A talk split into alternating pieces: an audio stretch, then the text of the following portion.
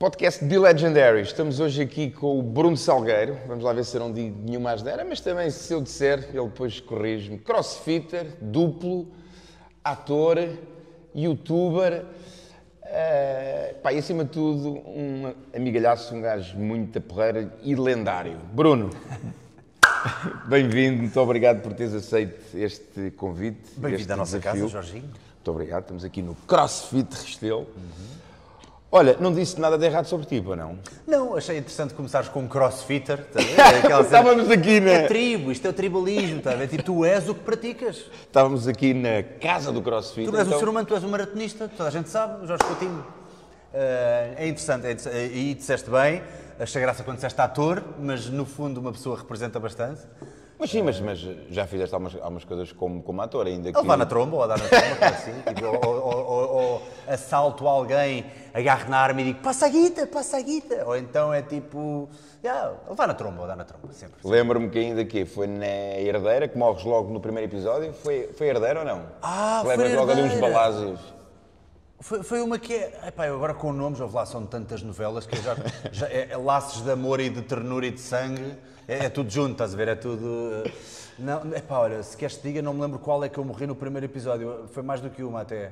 Não, houve uma que eu dei uma facada. Não, houve uma que eu Não, mas esta facada. aqui acho que levaste uma rajada de metralhador. Eu acho que foi, acho que foi herdeira. Exatamente, herdeira, num não? casamento mexicano. Exatamente. Pronto, estás a ver? Olha, era só Pronto, isso que eu precisava. Morres logo. Portanto, ator. Se tu me disser assim, olha, morreste com uma metralhadora. Ah, foi herdeira.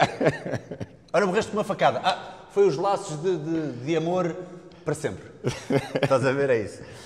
Olha, Bruno. Hum, Voltando aqui atrás, eu pronto, conheço-te conheço um pouco e já, e já somos amigos há, há, algum tempo. Sei que tu tiveste um clique na tua vida que foi uma ida ao cinema com a tua avó. E, e, e se calhar a gente começa por aí.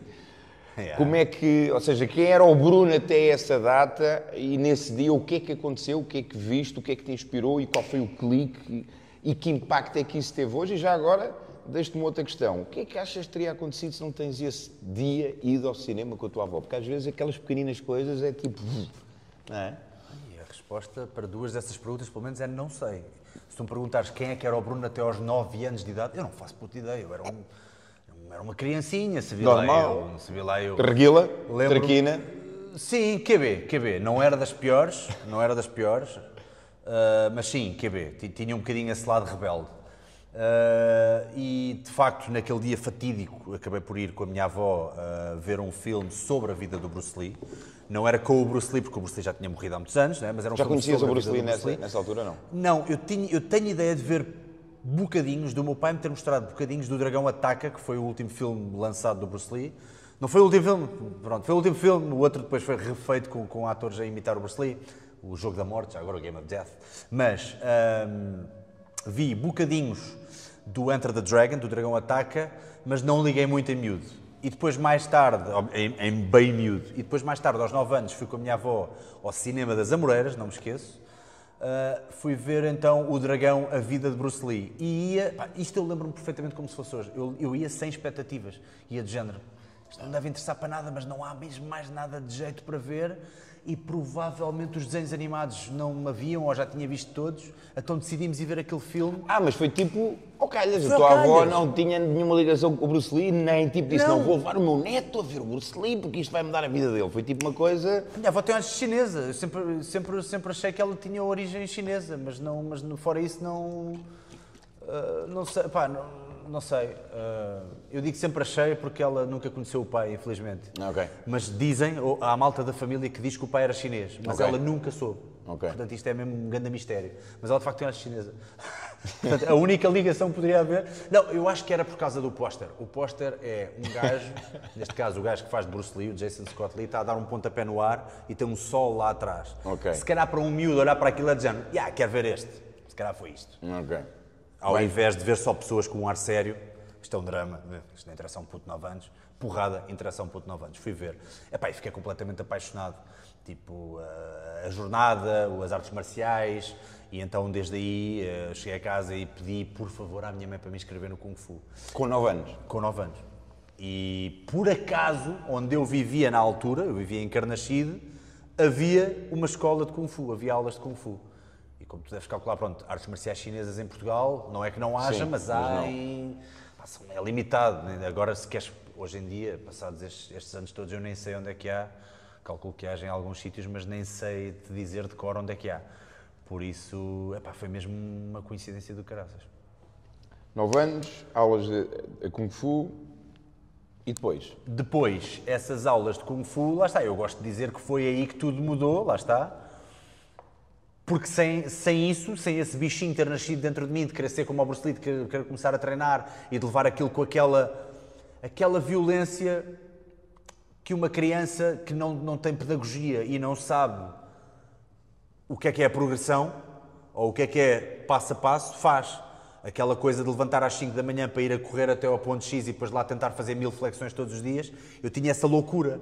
Eu ganhei essa loucura, porque o que eu via nos filmes, que são disparados e que são coisas ficcionadas, Ou seja, tu fazias isso? eu imitava, eu imitava. Não quer dizer que fosse mil exatamente, estou a dizer às vezes. Por exemplo, eu lembro-me de uma altura da minha vida, para aí com 13 ou 14 anos, a minha loucura era todos os dias fazer o mesmo treino e todos os dias era. É para assim um número redondo, era para aí 500 agachamentos com uma mala às costas, provavelmente os agachamentos to- todos mal feitos. Para os meus padrões hoje em dia era tipo, oh puto, estás levantar os calcanhares, estás parvo aqui. era isso, era 500 flexões, era 500 abdominais e depois, como eu queria saltar mais alto, lá está, eu não fazia ideia qual é que era a melhor a melhor programação, o melhor plano de treino para conseguir fazer isto. Hoje em dia já sei que isto era errado. Mas era durante 10 minutos estar a saltar com aqueles pesos dos pés, para ficar mais pesado. A saltar normal, tipo, como se fosse tipo num concerto, estás a ver? Tipo a saltar, só na ponta dos pés. Uns mais altos, outros mais baixos. Quando começava a ficar um bocadinho cansado, saltava mais baixo, mas durante 10 minutos non-stop. Então era este o meu treino todos os dias. Eu Loucura. vou, eu vou pegar nisso já, até para trabalhar, é, trabalharmos entre aspas aqui, aqui uma coisa, porque naquilo que eu faço no, no coaching, aquilo que eu mais ouço, e muitas vezes informações, até próprias palestras, é muita gente a dizer o epá, eu queria fazer isto, mas como é que eu faço? Ah, eu queria. E como? A malta fica sempre presa no como. E é curioso que tu, com essa idade, 13, 14 anos, tu criaste o como, ou seja, lá está, tu decidiste fazer os, os agachamentos, decidiste pôr uma- umas cenas nos pés e dar. Ou seja, tu próprio criaste o como, que é como eu digo muitas vezes, que é tu se tens um porquê forte, pá, tu arranjas o como, não é? Qual é que era o teu porquê, se, se tu te consegues lembrar ou se consegues imaginar, qual era o teu porquê? O que é que te movia com 13 anos? O que é que, o que, é que movia o, o Bruno com 13 anos para querer fazer 500 aba- eh, agachamentos, 500 abdominais, não sei quantos saltos com peso? O que é que te movia? Provavelmente nestas idades é sempre um motivo que, que- que tu agora olhando, visão de helicóptero, como eu gosto de dizer, é- acaba por ser um bocadinho fútil, mas eu queria ser ator de filmes de ação. Ok. Eu queria ser um Chuck Norris português, um Bruce Lee português, whatever. E então estava a seguir aquilo tudo que eu via. Se eu visse o Jackie Chan num filme a fazer, eh, ou, ou a dizer que já estava há uma hora numa posição eh, de Kung Fu, Tu punhas-te a fazer isso? eu, eu experimentava, eu passado 5 minutos percebia Que não podia ser. que eu não era o Jackie Chan, não é? E então, se calhar, por isso é que eu se calhar dizia, quer ser o Chuck Norris, vá. não, supostamente o Chuck Norris é o Chuck Norris, não é? Quantas flexões é que faz o Chuck Norris? Sei lá. Faz todas. Todas. Eh, mais. eh, Ou não, seja, mas o teu sonho porquê- nessa altura era ser ator. Era, era teu ator de filmes de ação. Ator de filmes de ação. Eu queria mesmo ser um ator de filmes de porrada, era mesmo E era quê? Hollywood? Vias-te em Hollywood? Ou era tipo ator? Ponto. Via e havia uma cena dentro de mim que dizia que um dia lá ia chegar sempre. Eu não tinha dúvidas absolutamente nenhumas, isso é muito estranho. Mas não chegaste. Não. Pá, é assim.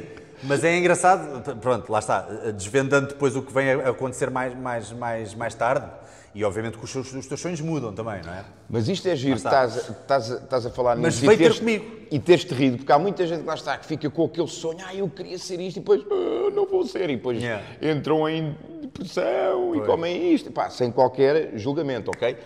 Mas muita gente que lá está, quer, que tem este sonho, e tu disseste agora uma, uma coisa que é fantástica, que foi, eu não tinha absoluta dúvida, ou, ou tinha todo, ou dá certeza, disseste algo assim, que eu iria ser. O facto é que não foste, Hoje em dia és uma série de coisas, tens um enorme sucesso, ou seja, criaste a tua marca, tens o, tens o, teu, o teu produto, mas não ficaste agarrado àquilo. Epá, não fui ator. Epá, eu Não. queria ser, mas não fui ator. Não, porque existe uma coisa muito importante que eu acho que as pessoas deviam, deviam aperceber-se, que é, às vezes, estás a ver aquela onda de, ao menos sei o que eu não quero. Yeah. Sempre me irritou um bocadinho, mas faz sentido. Principalmente quando tu achas que queres uma coisa e experimentaste essa coisa. Se tu me disseres assim, eu, eu sempre quis ser bombeiro, Experimentares ser bombeiro e dizer, olha, já sei que bombeiro não quer ser. Isso para mim é de valor. Agora dizer, "Ai, sei o que é que não quero, o que é que não queres? Não quero trabalhar nos Correios, não quero trabalhar no McDonald's, não quero trabalhar no. Ok, yeah, isso, isso- já isso é fácil, essa é a parte fácil. Uma coisa é tu dizer, agora tu achares que tens um sonho, experimentares. Portanto, a pouca ligação que eu já tive com o mundo da representação e não sei o quê, eu sei que eu não ia lidar tão bem com isso. Ok. Porque é um meio muito instável, é uma coisa que me iria deixar um bocadinho pendurado por vezes. Uh, Fartei-me um bocadinho, ou melhor, eu não gostaria de fazer só projetos dos outros, porque raramente os projetos dos outros e os filmes que os outros têm idealizados, ou que escrevem, ou que realizam, são, são aquilo que tu tinhas envisionado na tua mente. Por isso, prefiro mil vezes ter o melhor dos mundos todos com as dicas do Salgueiro, em que sou eu que crio o meu mundo. E se eu quiser de vez em quando fazer um vídeo de fitness que nada tem a ver com fitness e que tem a ver com porrada e faço ação e chamo um amigo meu, fizemos uma grande cena de luta e depois estamos a falar de abdominais, estás a ver? Se eu quiser fazer isso, faço. Portanto, Ou seja, tens a, tens a tua, a tua autonomia. Yeah, exatamente, e consegui ir ajustando o meu sonho. Porque lá está, tens o sonho, tens 13, 14 anos, o que é que sabes da vida? Não sabes nada. Um dia mais tarde experimentas. Não experimentas em Hollywood, mas experimentas de, de um- de um, patamar mais baixo, que é onde toda a gente devia começar. Não há nada pior que começar pelo, pelo fim, na minha opinião. E, e, e continuo a não ter dúvidas que aquilo que eu quero fazer eventualmente acontece, porque já vi, porque isso aconteceu. Ok. Estou voltando aqui, aqui um pouco atrás, portanto, 13, 14 anos, tens esse sonho, tens essa visão, sabes e não tens dúvidas nenhumas, lá, lá está, fazes os, os 500 agachamentos, os 500 abdominais, tal, tal, tal. Qual é o momento em que tu dizes, é caraças, se calhar não vou ser? Aos 18 anos. O que é que acontece aí? Uh, Frustrei-me com, com o Kung Fu.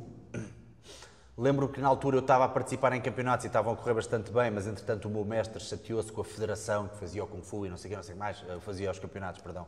E ele deixou de querer ir aos campeonatos. Logo aí eu fiquei tipo, ok. Uh, comecei. Eras, eras bonzinho nessa, nessa altura? Davas umas, Era bom, era davas, davas umas porradinhas eh, Era bom. A, a minha cena sempre foi mais a performance, ou seja, tens o combate e tens as formas. As formas é tipo uma sequência de movimentos que a malta faz, isto vai parecer muito coisa, mas é, é quase como patinagem artística, e depois dás uma, uma, uma, uma pontuação. Ok. É- Por ou isso seja, é isso tipo uma coreografia, vá é lá, Uma coreografia. Há amigos meus a gozar comigo que dizem que isso é tipo air guitar. Em vez de estar a fazer a guitarra, estou a fingir que estou a tocar a guitarra. Em vez de estar à porrada, estou a fingir que estou à porrada. É tipo maluco. Mas isso seria tão bom para mim que me daria ah, toda a amplitude de movimento e toda a coordenação motora necessária para mais tarde vir a ser duplo. Porque Ok. um duplo a também finge que anda corporal. porrada. Yeah. Ok. Tu finges que andas à porrada, tu não andas à porrada. A pior coisa para um duplo é seres mesmo lutador, porque entras na distância. Ainda magoas um ator, magoas-te a ti. A ideia é fingires que entras na distância. Pronto, tudo isto tem- Ok. tem muito, ah, muita, muita ciência por trás, ao contrário do que as pessoas pensam.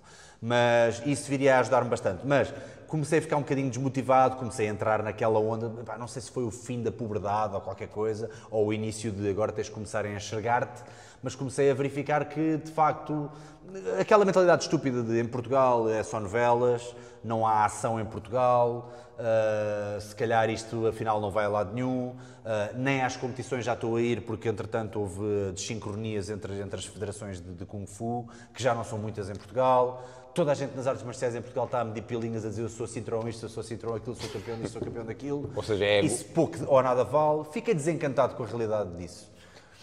E o que é que resolves fazer? O que é que, o que, é que ou seja, o que é que surge depois disso? É o quê? É duplo ou... Não, não, ainda demorou bastante.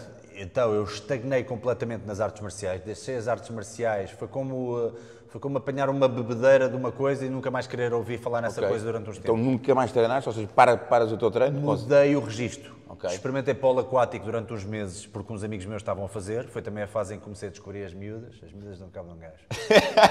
e então queria ser beto, estás a ver? Queria ir com os, com os betos para o polo aquático. Ui, claro. que giro. Fartei-me levar a monas, passado 3 ou 4, ou quatro semanas, e eu já não, eu sou péssimo a nadar, portanto, já chega. Polo aquático. Experimentei polo aquático, sou péssimo, péssimo. Não havia pior match na vida do que eu para polo aquático, só me afundava todo.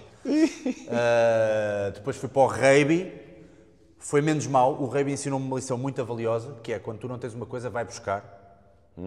Que era o quê? Eu era um puto franzino, que se fosse preciso fazer... Eras franzino naquela altura? Eras... Eu era definido, era aquele magrinho definido, um puto muito magrinho. Todo- pesava todo para aí- ripado. Yeah, pesava para aí 69 quilos ou 70. Ou seja, menos 69. Qui- 20 do que eu peso agora. Menos 20 quilos que é o que pesa agora, exatamente. Uau. Então, eu chego ao rugby e o que é que eu aprendo? Aprendo que é tudo muito bonito, que a minha flexibilidade serve de muita coisa, a minha coordenação motora também, mas quando estás a tentar empurrar gajos que têm 100 quilos ou 90 quilos, matacões da tua idade ou não, ah, pouco ou nada serve. E foi isso que me fez acordar para a vida e dizer: Ah, é, peraí, serve lixo. E ir para o ginásio treinar. Portanto, foi aos 18 anos que eu fui para o ginásio. Foi a primeira vez que eu comecei a meter peso na equação. Até aqui era tudo calisténicos, tipo elevações, flexões, tra- trabalho de agachamentos, corrida, tudo o que era trabalho Corporal, preparação física para as artes marciais e peso do corpo. ah, foi aqui que eu comecei a apaixonar-me pela musculação. E o meu, cor- o meu corpo respondeu muito bem. Então logo no início eu sentia-me a inchar e era tipo, É lá! "Pô, de caraças, E as miúdas, Estás a ver? Estás a ver? E estava tudo a caminhar para o mesmo. Desgraça. Desgraça. Mayhem. E, e pronto. No entanto, academicamente falando, estava um pouco desiludido porque tinha feito umas provas de admissão ao conservatório. Fiz lá uma, fiz lá uma, uma semana de, de- de trabalho intensivo, mas como eu tentava aliar-me muito no meu talento natural e não estudei rigorosamente nada conservatório para. para teatro e cinema, portanto, neste caso ainda estava com a cena do ator. Ah, Deram-me uma nota um bocadinho abaixo da passagem e depois vieram falar comigo a dizer que era qualquer coisa como isto não é um adeus, isto é um até já, nós queremos ver se tu queres mesmo isto, porque tu parece que não queres. E eu fiquei naquela, hum, porquê é que diz isso? Porque você não sabe nada, tipo, havia claramente coisas que devia ter estudado e, E não, não estudou. Perguntaram-me cenas básicas de teatro sobre peças de teatro e não sei o que, eles perceberam que eu não queria teatro, perceberam o que é que eu queria. Queria televisão, ou queria cinema, ou queria uma coisa do género. E naquela altura eles ainda eram um bocadinho fechados. A Ecléticos. A comunidade do teatro é muito, não, não, isto é Stanislavski. Meu querido, isto é Chekhov, isto não é. Não, não. Isto não é Arnold. Arnold quem? Não, não. Eles não sabem que eu, que é o Arnold, que é o exterminador. E eu claramente tinha um bocadinho esse estigma. Fiquei tão frustrado que fui para um curso, um bocadinho naquela de pá, tentar ver o que é que posso fazer com alguns dos skills que ainda tenho. Falo bem inglês, falo razoavelmente francês, ou falava na altura, e fui tirar o curso de tradução de inglês e francês para a Faculdade de Letras. Foi um bom ano. que tinha tudo a ver. Nada a ver, mas pronto, como sou bom em inglês, pensei, um tradutor ganha bem, deixa cá ver. Isto enquanto ainda estava a brincar, ou jogo rugby, não jogo rugby, estou a terminar o polo aquático, a minha longa carreira de polo aquático. miúdas. Hã, miúdas e não sei o quê.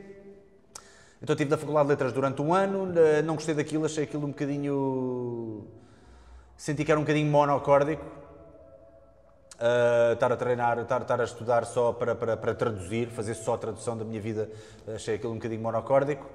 E como havia miúdas um bocadinho mais giras, sem ofensa para a Faculdade de Letras, mas havia miúdas um bocadinho mais giras do outro lado da rua, na Faculdade de Direito, pelo menos produziam-se mais, vá. Então, Claramente na Faculdade. mudaste para direito. Hã? Mudei para Direito. Fui outra vez para os testes do 12 fazer aquilo tipo assim mal e porcamente, vá lá, consegui a média para entrar. ah, e entrei em Direito. E tive 3 anos em Direito, já me aguentei um bocadinho mais. Uau! Hã? E, e, esses, Consistência. e esses três anos, rugby? Ou já não. Joguei rugby durante um ano e tal. Lembro-me que de início fiquei um bocadinho frustrado. Fui muscular-me mais, ou fui ganhar massa muscular e dediquei-me mais à musculação e não meti os pés no rugby durante os tempos. Quando voltei já estava com mais uns eh, 8, 10 quilos e a malta até ficou tipo, Fónix, és o mesmo Bruno, caraças, sim senhor, agora já estava a dar luta. No entanto, a, a jogar contra a malta que estava a treinar rugby desde, desde muito miúdos, a minha técnica era péssima, com a bola, com tudo. Portanto, aguentei-me ali um bocadinho e aos treinos e não sei o quê, mas quer dizer, aqueci ao banco, não, não era um, um gajo titular e também não fazia pretensões.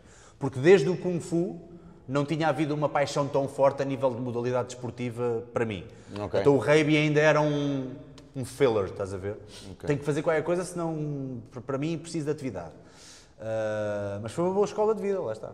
Uma boa escola de vida. Qual foi a, maior lição do, do rugby? Foi exatamente aquela que eu disse há bocado. O que tu não tens, vai buscar. E irrita-me aquela malta que diz: Ah, eu até experimentava crossfit, mas eu não tenho resistência. Vai buscar? Facto, eu, tipo, é para isso que aqui vens, não é? vens aqui para ganhar, para ganhar resistência. Ou então, pá, se estás muito preocupado com isso, vai dar umas corridas, meu. Durante um mês, prepara-te um bocadinho e depois vens e já Yeah. não fazes. Porque há malta que tem medo das figuras que vai fazer, não é? Yeah. Pá, foi isso que eu fiz, meu. Eu olhava para os gajos, eles eram mais musculados do que eu. Qual é que era a única diferença? Eles faziam ferro, eu não. Ponto Ok, final. bora fazer ferro. Eles comiam mais, eu comia menos. Bora comer mais. "Ah, qual é a cena, mano? Yeah. Tipo, pá, eu com 18 anos sabia isto, como é que há pessoas que ainda não sabem isto? Ou seja, tu sempre foste muito orientado para a solução e menos para o problema.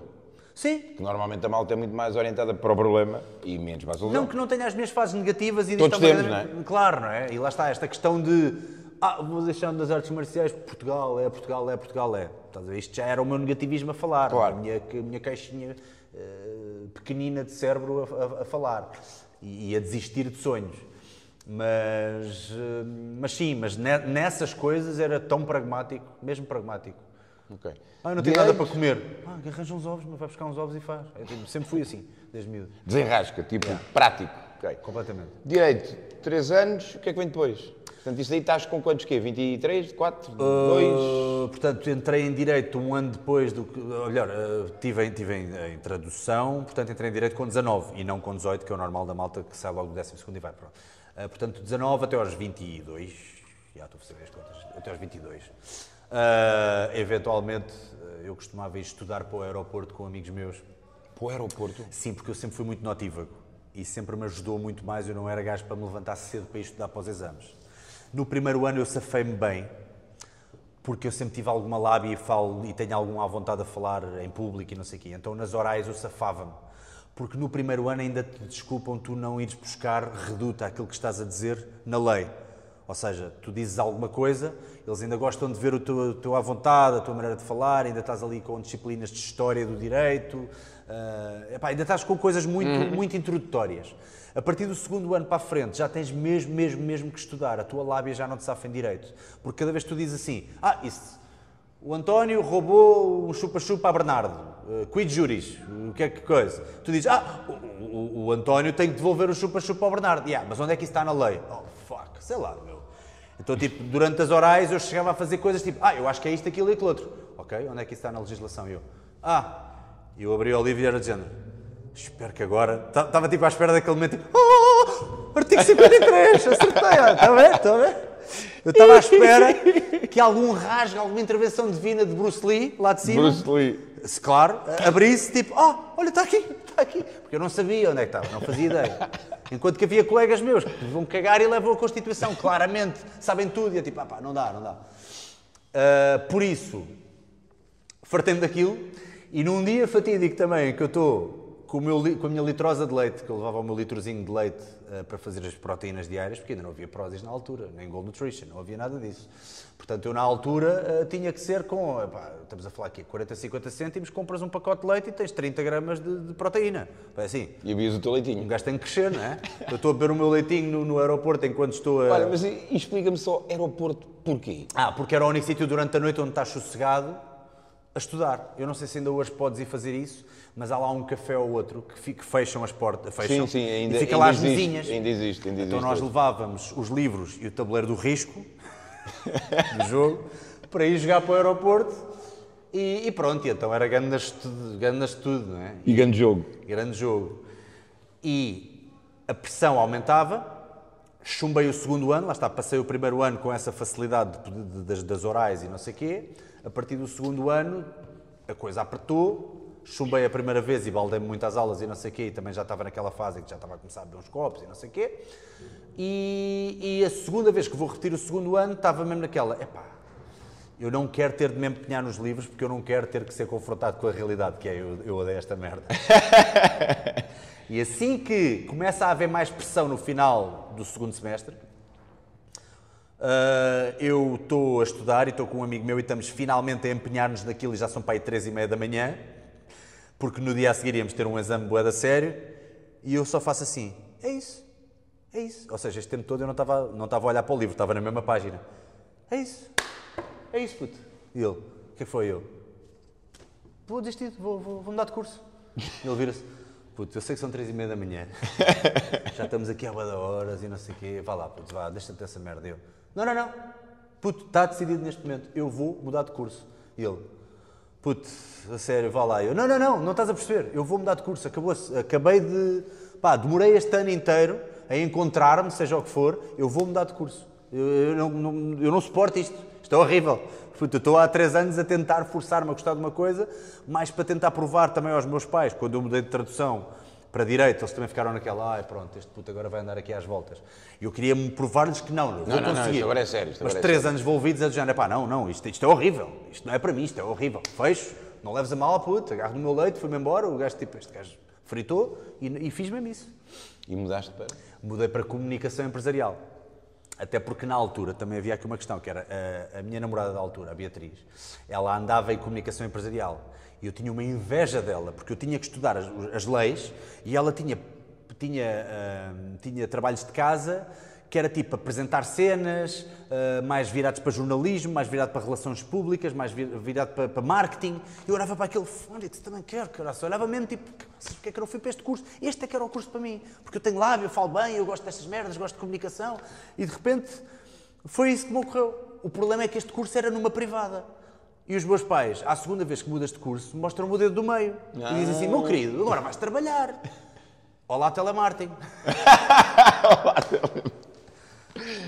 E então, pronto, pá, pronto, é, lá está. Aprender com aquilo que tu não queres. Eu, houve alturas em que eu convenci-me, não, não, não, eu vou ser um advogado, vou ter um, vou, vou, vou, vou ser um advogado, vou ser um daqueles advogados de Moncheiro, não sei o quê, não sei, vou eh, lá há três anos. Mas não foste. Não fui. Não fui. Uh, tirando as bebedeiras e as festas da cerveja e não sei o quê, pouco mais aprendi ali. A verdade é essa, mas também nunca me esforcei, nunca estive aberto para receber. Ok. Telemarketing. Quanto tempo é que ficas o telemarketing? Ainda foi bastante. Ainda foi bastante. Comecei num, num banco, no Milênio BCP, era a vender cartões de crédito e não sei o quê. E até não vendia mal quando me apetecia, quando estava com aquela cena. Agora vou vender, agora, agora, agora vou vender. Estás a ver? Tipo, aquela, quando era um desafio comigo próprio, eu conseguia. Quando era aqueles dias tipo, "Fuck, eu não fiquei na cama, caraças. Ahm, então, ah, não só foi o telemarketing que eu fazia em part-time, como também tinha que começar a fazer alguns trabalhinhos daqueles recibos verdes, tipo. Ah, comecei a fazer também ações, eventos, a fazer de hospedeiro em eventos, a sentar pessoas nos teatros, a fazer de mascotes e fiz várias mascotes. Fui o SpongeBob, fui o Sapo no Sudoeste, fui, o- fui a Popota. A popota! Num congresso de, de médicos fui, vestir-me de popota, que aquela porcaria nem me cabia na cabeça e eu fiquei tipo, fiquei bem preocupado a pensar que ia sufocar. Tinha que estar a dançar e não sei o quê. Muito bom. Para reunir dinheiro para con- conseguir pagar este novo curso. Ah, que desastrosamente depois, passado dois anos, também não consegui. No primeiro ano ainda me consegui safar. Pá, estamos a falar disto, já foi há uns aninhos, não é? Já foi há 10 anos, mais, mais do que 10 anos, pá, há 12 ou 13. E estamos a falar de pagar uma mensalidade na altura, pronto, para um puto que sem dinheiro, os meus pais também não eram abonados para estar a pagar-me estas brincadeiras que eu andava a fazer. Ah, estamos a falar de pagar 500 euros todos os meses e mais 500 euros no início de cada ano, que era tipo a renovação da matrícula. Por acaso, a diretora da faculdade era o IXEM, Instituto Superior de Comunicação Empresarial e Marketing. Até engraçava comigo, ou seja, ela via que eu estava a trabalhar ao mesmo tempo e que estava aflito e permitia-me pagar mais tarde se eu tivesse aflito, sem pagar multa. Porque Ok. tu atrasavas-te um dia a pagar daquela data e era logo mais 100 euros ou mais 50, ou lá o que era. O que para mim era tipo, cada euro valia. valia. Olha, e durante esse, esse tempo continuas a treinar? Ginásio, Eh, treino. continuo a treinar, já estava na fase de paixão pela musculação. Musculação era tudo o que eu queria, neste momento já só fazia preparação física à base de culturismo, praticamente de, de hipertrofia. Eh, já tinha largado o rugby, entretanto, Eh, joguei ali mais um ano, coisa que o valha, mas depois, entretanto, des- desiludi-me um bocado também, não, vi que não, não. Não estava para aí virado, sabes? Não tinha paixão suficiente para estar a, a tentar acompanhar os outros naquilo. Ah, e, e era musculação, mas treinava todos os dias, continuava em forma, nunca parei de treinar, aí era mesmo quase tipo terapia. Foi também no Todos os IXEM, dias? hã? Todos os dias. Todos os dias. Ah, todos os dias. Ao, ao domingo, geralmente Sim. não treinava, mas pronto, todos os dias. Ah, foi também naquela fase em que eu andei nos ginásios mais hardcore, rodei bastante os ginásios. Aqueles de ferro mesmo puro. Fui para aquele ginásio que é o Curpanzil, que era o ex-Spartacus. Agora acho, acho que voltou a chamar-se Spartacus. Oh, Não sei o nome daquilo, mas era mesmo tipo hardcore aquilo. ver? Andei no César Gym também, que era de um culturista muito conhecido e não sei o quê. Pá, tipo, andei mesmo naquele, naqueles da, da fruta, estás a ver? Eu lembro do, do César Gym ter um papel no balneário a dizer qualquer coisa como é favor... Fa... Eu nunca tinha visto isto num ginásio. É favor usar um pouco mais de decência na linguagem utilizada. Ou seja, como o balneário era perto do ginásio, aqueles animais estão tipo a tomar banho e a esfregarem-se e a dizer pronto, a dizer todas as neiras e mais algumas, é mesmo malta do bairro, estás a ver? E ouve-se tudo, estão raparigas, estão, estão pessoas a treinar lá fora, ou lá dentro, e ouve-se tudo. E então o gajo decidiu pôr um, uma- um- um papel A4 a dizer, por favor, mais decência na linguagem utilizada. Brutal. Mas era esse ginásio que eu queria, estás a ver? Era um ginásio que tivesse que ter esse aviso, que era mesmo ferro, ferrugem, tá? com ferrugem, uma cena mesmo fixe. Ferrugem, ferro, ferrugem não, ferro e marketing. Durante quanto tempo? Marketing não, comunicação empresarial. Mas era a parte do marketing que me interessava mais, de certa Ah, forma. ok.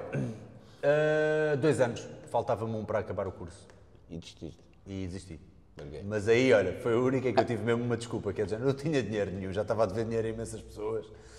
Ah, já, já devia dinheiro ao banco porque eles permitiam arranjar lá um módulo daqueles em que tu consegues ter a conta a descoberto até 1500 euros.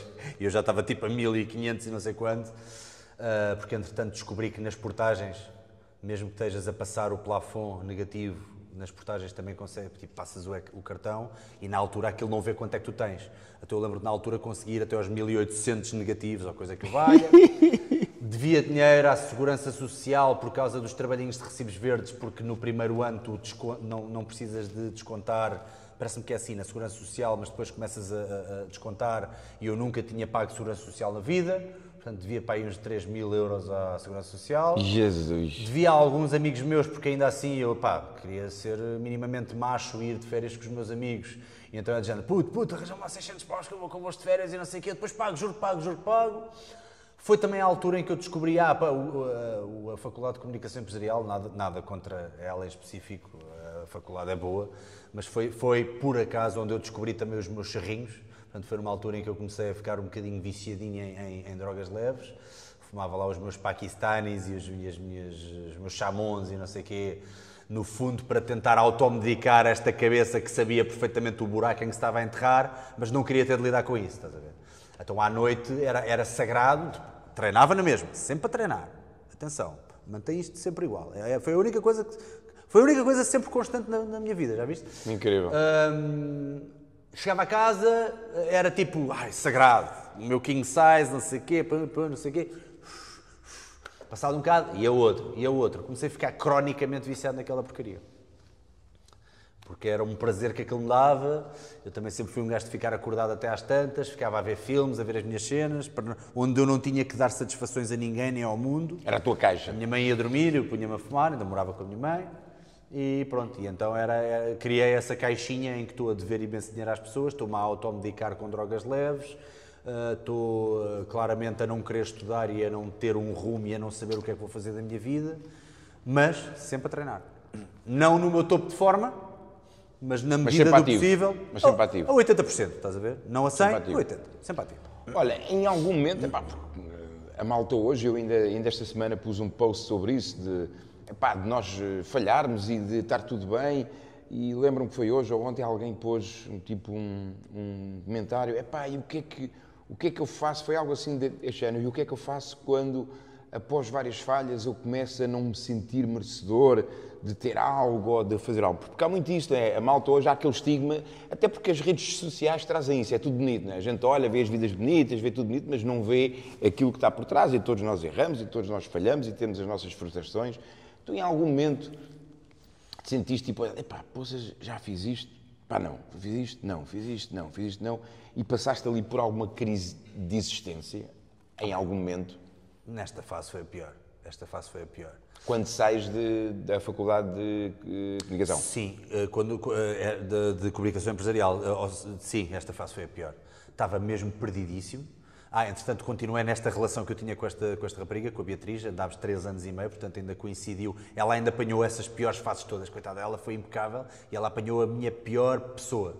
Eh, era também uma fase em que eu estava bastante agressivo, porque eh, também achava que, que- que- que batia a todos e não sei. Era uma fase mesmo má, era uma fase má, não, não, não era. Era mesmo um. pá. Era aquele gajo que, hoje em dia olharias, olhando para trás, olharias e era gente, pá, que, que talento desperdiçado que este puto é. Tipo, para, muita coisa. Ou- É bom numas coisas, é, bom, é mau noutras, claramente, como toda a gente. Mas, mas claramente está a agarrar em todo o potencial que pode ter na vida e está a mandá-lo às ortigas. E quando é que acordas? O que é, que- o que é que faz, tipo... Uá, Mais tarde. E, e- já não vais para mais um curso, ou ainda vais? Não. Voltei ao telemarketing, porque Ok. entretanto houve uma altura em que vi que estava a ganhar mais dinheiro com os trabalhinhos de eventos e promoções, porque o telemarketing se calhar dava-te aqueles 300 ou 400 euros certos no final do mês, mas com trabalhinhos de eventos e promoções, e já estava inscrito em várias agências, conseguia chegar ali aos 1000 ou aos, aos 800 no mês bom. Boa. Portanto, uh, já, já fazia isso há algum tempo uh, e há um dia mais tarde, e apesar da minha relação estar a deterio- a deteriorar, a deteriorar, porque a minha uh, namorada da altura, a Beatriz, viu que eu estava cada vez a entrar no, no fosso e ela Estamos a própria... falar com um Bruno com o quê? 25, 24? Pá, já, pá aí, pá aí. Ok. 24, 25. Eu acho que devia ter 25. E há um dia fatídico, é que depois há aqui duas coisas diferentes. O clique ainda não foi aqui, mas isto ajudou-me, isto iria iniciar tudo. Que foi um dia em que eu estou ainda a fazer um trabalhinho desses, já tinha congelado a matrícula, convicto que dificilmente ia voltar à faculdade. Ah, estava só a fazer trabalhinhos e a trabalhar no telemarketing ao mesmo tempo em part-time, portanto voltei para um telemarketing desta, desta feita de seguros, a vender seguros. Uh, e há um dia que eu estou com a, com a minha ex-namorada, estamos a entregar uh, porta-chaves, a fazer trabalhinhos, esses trabalhinhos de eventos à porta do Tivoli, que havia uma peça qualquer com a Rita Pereira, de, de- uma peça de, de- de teatro, e vejo a passar um tipo asiático, que eu por acaso, quando era mais miúdo, isto voltando um bocadinho atrás, mas muito rápido, quando eu era mais miúdo, através da internet, já nos princípios da internet, tinha feito algumas amizades em- com quem praticava artes marciais em Portugal. E há um tipo chamado David Chan, com É quem eu Chan. tinha, com quem eu tinha hum, eh, correspondido, porque eu tinha um mini site onde eu metia lá umas cenas minhas, uns saltos, umas merdas, e o gajo deve ter visto aquilo e mandou um e-mail a dizer é brutal, há mais malta em Portugal a praticar Kung Fu, eu também já pratiquei Kung Fu, estou a praticar kickbox, sou de Portimão, e por acaso eu na altura passava férias em Portimão com a minha mãe e com os meus avós, e então tipo cheguei a encontrar-me com ele umas quantas vezes, e fomos treinar juntos e não sei o quê. E eu sabia que ele, dos 18 anos, ele era mais velho do que eu, dois anos. Ele é mais velho do que eu, dois anos. E aos 18 anos dele, ele foi para os Estados Unidos tirar o curso de realizador, de cinema, e foi, e, e- pelo que eu sabia, ele estava a trabalhar também como duplo, ou a fazer alguma coisa no âmbito das artes marciais por lá. Que eu até tinha aquela invejazinha, que na altura havia o i5, Sim, aquela sim, rede sim. social, e eu vi algumas fotos dele lá em Los Angeles, em Oakland, em Long Beach, E tu, na campa do Bruce Lee, cenas assim, eu tipo, Fónix, este gajo, este gajo está a fazer o que eu devia ter feito, olha, mas era tipo, olha, olha, numa próxima vida talvez. Epá, e não é que um dia mais tarde estou eu a entregar os tais porta-chaves e, E o aparece Chan. o chinesinho, porque ele tinha voltado para Portugal. Ele teve 8 anos nos Estados Unidos. Damos um grande abraço e não sei, mas que é feito de ti, que é feito de ti. E o gajo vira-se, pá, olha, eu vim para Portugal porque eu gostava de criar uma equipa de duplos aqui, porque eu trabalhei como duplo nos Estados Unidos, mas fartei-me um bocadinho daquilo e queria vir para Portugal criar uma equipa de duplos cá. E eu, então, mas espera aí, espera aí, espera aí. Estás-me a dizer que estavas no Holy Grail, estavas no, no, no- no sítio Na Meca. santo, na Meca, onde podes trabalhar como deve de ser, onde está a indústria, e queres vir para Portugal, onde temos, sei lá, novelas e os morangos com açúcar, é isso que queres fazer, queres fazer duplo aqui? Epá, não sei se isso vai resultar, mano. Tipo, estás a ver? Um lado negativo a falar. E ele vira ah, deixa ver, deixa ver, pode ser que isto dê em alguma coisa. Olha, dá-me o teu contacto, que eu lembro que tu tens potencial, que és um gajo bom das artes marciais. E ele olhou para mim e viu que eu estava com o triplo do tamanho do que tinha na altura. E ele assim, ainda estás em forma? E eu, estou, estou, estou. Sim, eu sei que estás um grande a cavalo, mas tipo, ainda dás os mortais, ainda fazes as espargatas, e não sei o quê. Yeah, por acaso faço tudo. E ele, ok. E fazias ou não? Pá, por acaso fazia, porque mantive sempre... Foste sempre mantendo o teu... Por, por acaso, é assim, o meu trabalho aqui, tal como eu disse, há bocado, o meu trabalho de ginásio aqui era só como eh, hipertrofia e não sei o quê. Mas eu sabia que ainda conseguia fazer os mortais, os flicks e as espargatas. Mais pesado, mas conseguia. E os pontapés, ainda estava lá tudo, porque as bases tinham sido boas. Foi a sorte. E o gajo vira-se, então olha, vou ficar com o teu número. E não é que o gajo, passado um mês, liga-me e fazemos o nosso primeiro trabalho. Ah, ele deu-me um pequeno personagem que era numa manifestação, numa novela chamada Perfeito Coração, para a SIC. E ele disse, olha, tu vais fazer de manifestante, estás com uma fita na cabeça, estás de manga cava e não sei o quê, e vais contra os polícias e eles depois batem-te. Eu, ok, pá, eu tipo, pá, eu estou nessa altura eu pensei, queres ver que isto é uma oportunidade vinda do céu? Então eu agarrei Mais uma naquela vez o Bruce Lee. oportunidade. É pá, mais uma vez o Bruce Lee, só Bruce pode, só pode. Ah, de Portimão, que é o chão. Portimão. eu agarrei naquela oportunidade, agarrei em todas as frustrações, todo, o drama, toda a raiva, tudo, e aparentemente fiz um trabalho tão bom a fazer aquilo que até a realizadora fez-me ali uns planos fechados só em mim, do género "Ah", a gritar e contra, os- contra o corpo de intervenção e os gajos a baterem-me. Gostaram tanto daquilo que aquilo ficou assim uma cena muito apoteótica no filme, uma cena muito fixe. Tanto que no final do dia eu desmanchei-me a chorar, a dizer obrigado, obrigado por esta oportunidade. Eu sei que se calhar nunca mais vamos trabalhar, mas eu estava a precisar disto. E lá, pá, desmanchei-me a chorar. A malta toda agarrada a mim, tipo, foste muito bom, foste muito bom. Eu, tipo, pá, está-se bem.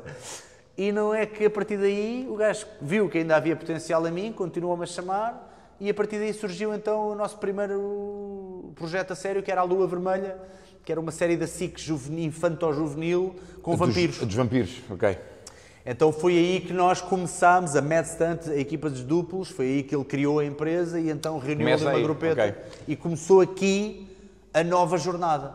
Ou seja, lá está, parecia que, e é um bocadinho aquilo, aquela certeza que eu tinha em puto, que me ia parar um dia alguma coisa de fixe deste género, não era necessariamente Hollywood, mas que ia parar alguma coisa ao ao meu colo, Aconteceu. ela aconteceu. E é boeda estranho. Mas a, a- mas a maior ilação que eu posso tirar daqui é que ainda bem que eu mantive a minha linha de vida de treino acesa ou, ou, ou constante. Porque assim que ele que veio a oportunidade, eu estava a pronto. Imagina o que é que era se eu tivesse agora um grande lingrinhas ou um gajo tipo gordo ou, ou tipo obeso. desleixado ou que não tinha feito nada ou que não tinha treinado e surgia aquele chinesinho, ele dava uma oportunidade de uma vez, ele não dava duas. Ainda por cima eu Ou conheço seja, o é gajo, aquela ele é- célebre frase que se diz é melhor estás preparado porque a oportunidade pode surgir Yeah. a, a qualquer momento. do que, do que vir a oportunidade e tu não estás preparado. Não Isso é estás. a pior coisa. Morro de pânico disso hoje em dia. Ainda Ok. bem. Portanto, começas essa jornada, ou essa nova jornada como, como, como duplo, e como é que chegas até ao YouTube, como é que chegas até ao CrossFit, o que é que, o que, é que depois foi desenvolvendo por aí? Ataques de ansiedade. Este é que fez o clique. Há bocado perguntaste que foi ataques de ansiedade. Porque eu continuei a automedicar-me com os charrinhos. Esta foi uma cena que ainda se manteve comigo. Entretanto, a minha namorada já tinha acabado comigo, ela já nem, nem chegou a acompanhar este momento em que eu me tornei duplo. Portanto, nós acabámos ali precisamente quando eu comecei a trabalhar como duplo, porque ela já não aguentava mais. E com toda a razão do mundo. Ah, Beijinho, Beatriz. um beijinho, pela, Beatriz, olha. pela paciência. A verdade é que ela fez muito bem por mim, que eu aprendi a lição. Quando comecei a trabalhar como duplo, mas depois tens aqui um problema.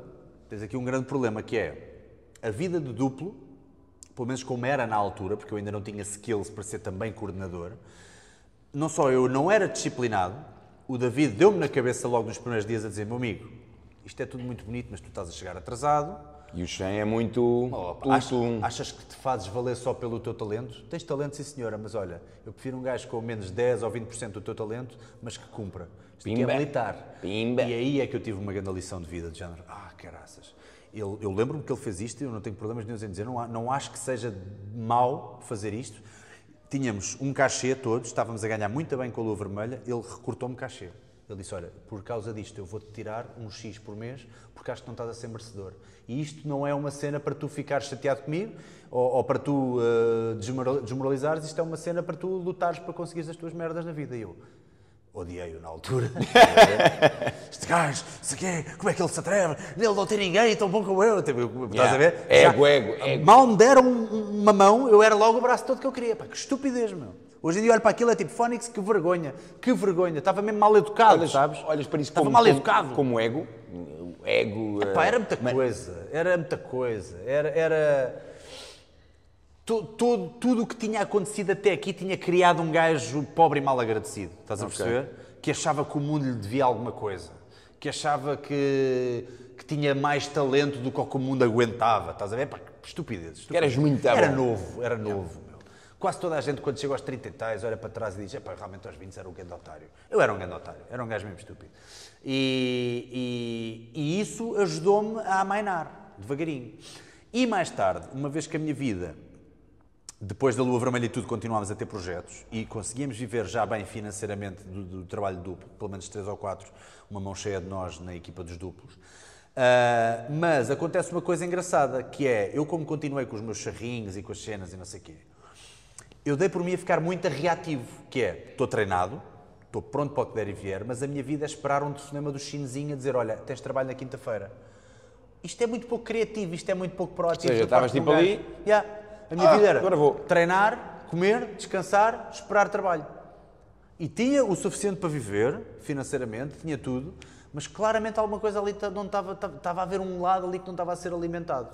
E então, Ou seja, estavas na tal zona de conforto. é pá, completamente na zona de conforto. Só ficava na zona de desconforto quando ia trabalhar. Porque às vezes o género, olha, agora vais ter que saltar de uma falésia. E, Sério? e bater Ok. com, com a cara na água e ficar durante quanto tempo? Já, fiquei a dormir, pá, foi, uma, foi a dobrar o José Fidalgo para, para a novela Rosa Fogo, saltei para a água, bati de chapão de cara, pá, foi na boa uma semana e meia sem sentir a cara. Foi mesmo tipo, ah, ah, tipo, parecia sei lá o quê. Essa, essa novela deu cá de mim, foi isso e uma semana depois ser atropelado, porque o sacana do, do, do personagem dele levava porrada à torta e direita e no fim morre com o atropelamento. Portanto, tinha que ser um atropelamento mesmo daqueles. Eu bati com a cabeça, fui para o hospital e não sei o quê. Ei, nem com o que tem. Portanto, as únicas alturas da que vida... te, que te atropelou? Ou não? Não, Era- foi o Pedro Borges da minha equipa. Ok. Porque o outro dia sei que vi um podcast com ele em que que vocês meteram tipo uma cena. Foi essa cena ou não? Quando o Cham foi lá ao, ao teu podcast. Eu é que já o atropelei para aí foi- duas ou três ou vezes. tu, ok. E nós andámos a trocar ali um bocadinho. Ya, ya, ya. Já o Ok. atropelei duas ou três vezes e nesse podcast eu mostrei os atropelamentos dele. Yeah. Ah, e também foram muito brutos. Nós já tivemos atropelamentos muito brutos. Epá, é aquelas cenas que dói sempre. Não vale a pena estar a dizer, ah, e tal. Ah, isto é técnico. É técnico, caraças. É técnico o salto para o, para o- para o carro. A Pá, mas tens daí, algumas proteções, não é? Tens, algum, tens tipo um coletezinho, uma coisa qualquer. se o guarda-roupa da tua personagem permitir, Tens, se não, não tens. for verão e tiveres de manga cava, já, já. Mas sim, mas normalmente metem um casaquinho, é uma cena assim. Agora a cabeça está exposta. Yeah. Yeah. Não vou dobrar o José Fidalgo a meter um capacete. De vês o gajo capacete, então, perdes logo Yeah. a ligação à cena. Mas olha, voltando aí atrás, estavas a falar, estavas em casa, charrinhos e não sei o que, não sei o que mais, Yeah. ataque de ansiedade. Dá-me o meu primeiro ataque de ansiedade em Vila Moura, no- na festa de anos de uma amiga minha. Tinha estado a fumar uns charrinhos à tarde e não sei o quê. Ah, não é necessariamente por causa dos charros, apesar dos charros poderem potenciar. E é isto que a maioria da malta, a malta lá está, a correlação não é causa. não é? E a maioria da malta que, que, que, que acha que, que os charros são completamente inócuos e que não fazem mal a ninguém, depende da pessoa. Há pessoas com mais potencial para isto. Eu já estava numa fase má da minha vida, lá está, estava bem melhor do que já tinha estado, mas a fase de ser reativo e passado 4 ou 5 anos, neste caso devia ser 3 ou 4 anos, de trabalhar como duplo, chegas ali a um ponto em que é dizendo, estou a fazer o que gosto, porque é que eu não me sinto realizado? Porque faltava aqui qualquer coisa ainda. Ah, e então, o facto de tu chegares a casa e indagares mais e fumares e, de- e continuava cronicamente a fumar, nunca durante o trabalho, atenção, nunca, nunca mesmo. Ah, durante o dia trabalhava ou gravava, quando tinha gravações, e à noite chegava a casa a dizer, ah, agora o meu pombinho ninguém me tira. E fumava os meus 7, 8 charros na mesma. Tipo, Então, mesmo a artista, a artista, estás a ver? Eis que ah, há um dia que eu estou em Vila Moura, no Algarve, estou com os meus amigos todos.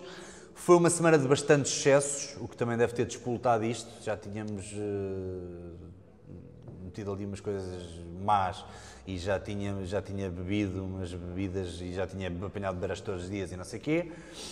E então há um dia que eu estou nesse jantar de anos da minha amiga e eu começo a sentir-me do género. Eu tinha a certeza que ia ter um ataque cardíaco. Então eu levanto-me, começo a, ter, a sentir tonturas, a sentir o coração a bater assim, pessoal, eu não estou bem, não estou bem, não estou bem. Então fui a andar, fugi dali daquela mesa, fui até à casa que nós tínhamos arrendado, ponho-me de boxers porque estava a morrer de calores e a ter suores e não sei o quê, a andar à volta da piscina a pensar, eu vou morrer, eu vou morrer, eu vou morrer. Então tipo, foi um ataque de pânico que eu tive ali, super agressivo.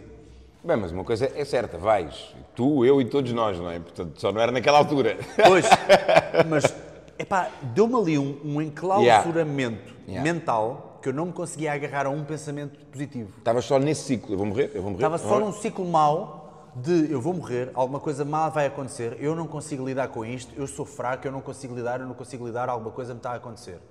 E depois os meus amigos voltam a casa também e depois há um amigo meu que tem a brilhante ideia, ele já estava bêbado, De te mandar dizer para assim, dentro de água. deita-te lá, puto. E eu deitei-me, ele agarra-me no coração e diz assim, toca-me assim no peito e diz, puto, estás bué acelerado. É a pior coisa que podes dizer a um gajo, os outros depois fazem, não está nada, oh, puto, não está nada. E a pescarem olhos aos outros, filhos da puta, isso é pior, não façam isso, mano, vou morrer, eu sei que vou morrer, não é preciso dizerem nada, vão se divertir, putos, eu fico aqui, vão se divertir, está bem teatral e não sei o quê. Ah, E eu pensei que era daquilo, eu pensei que era dos excessos daquela semana, pensei que era só aquilo que ia passar e não sei o quê.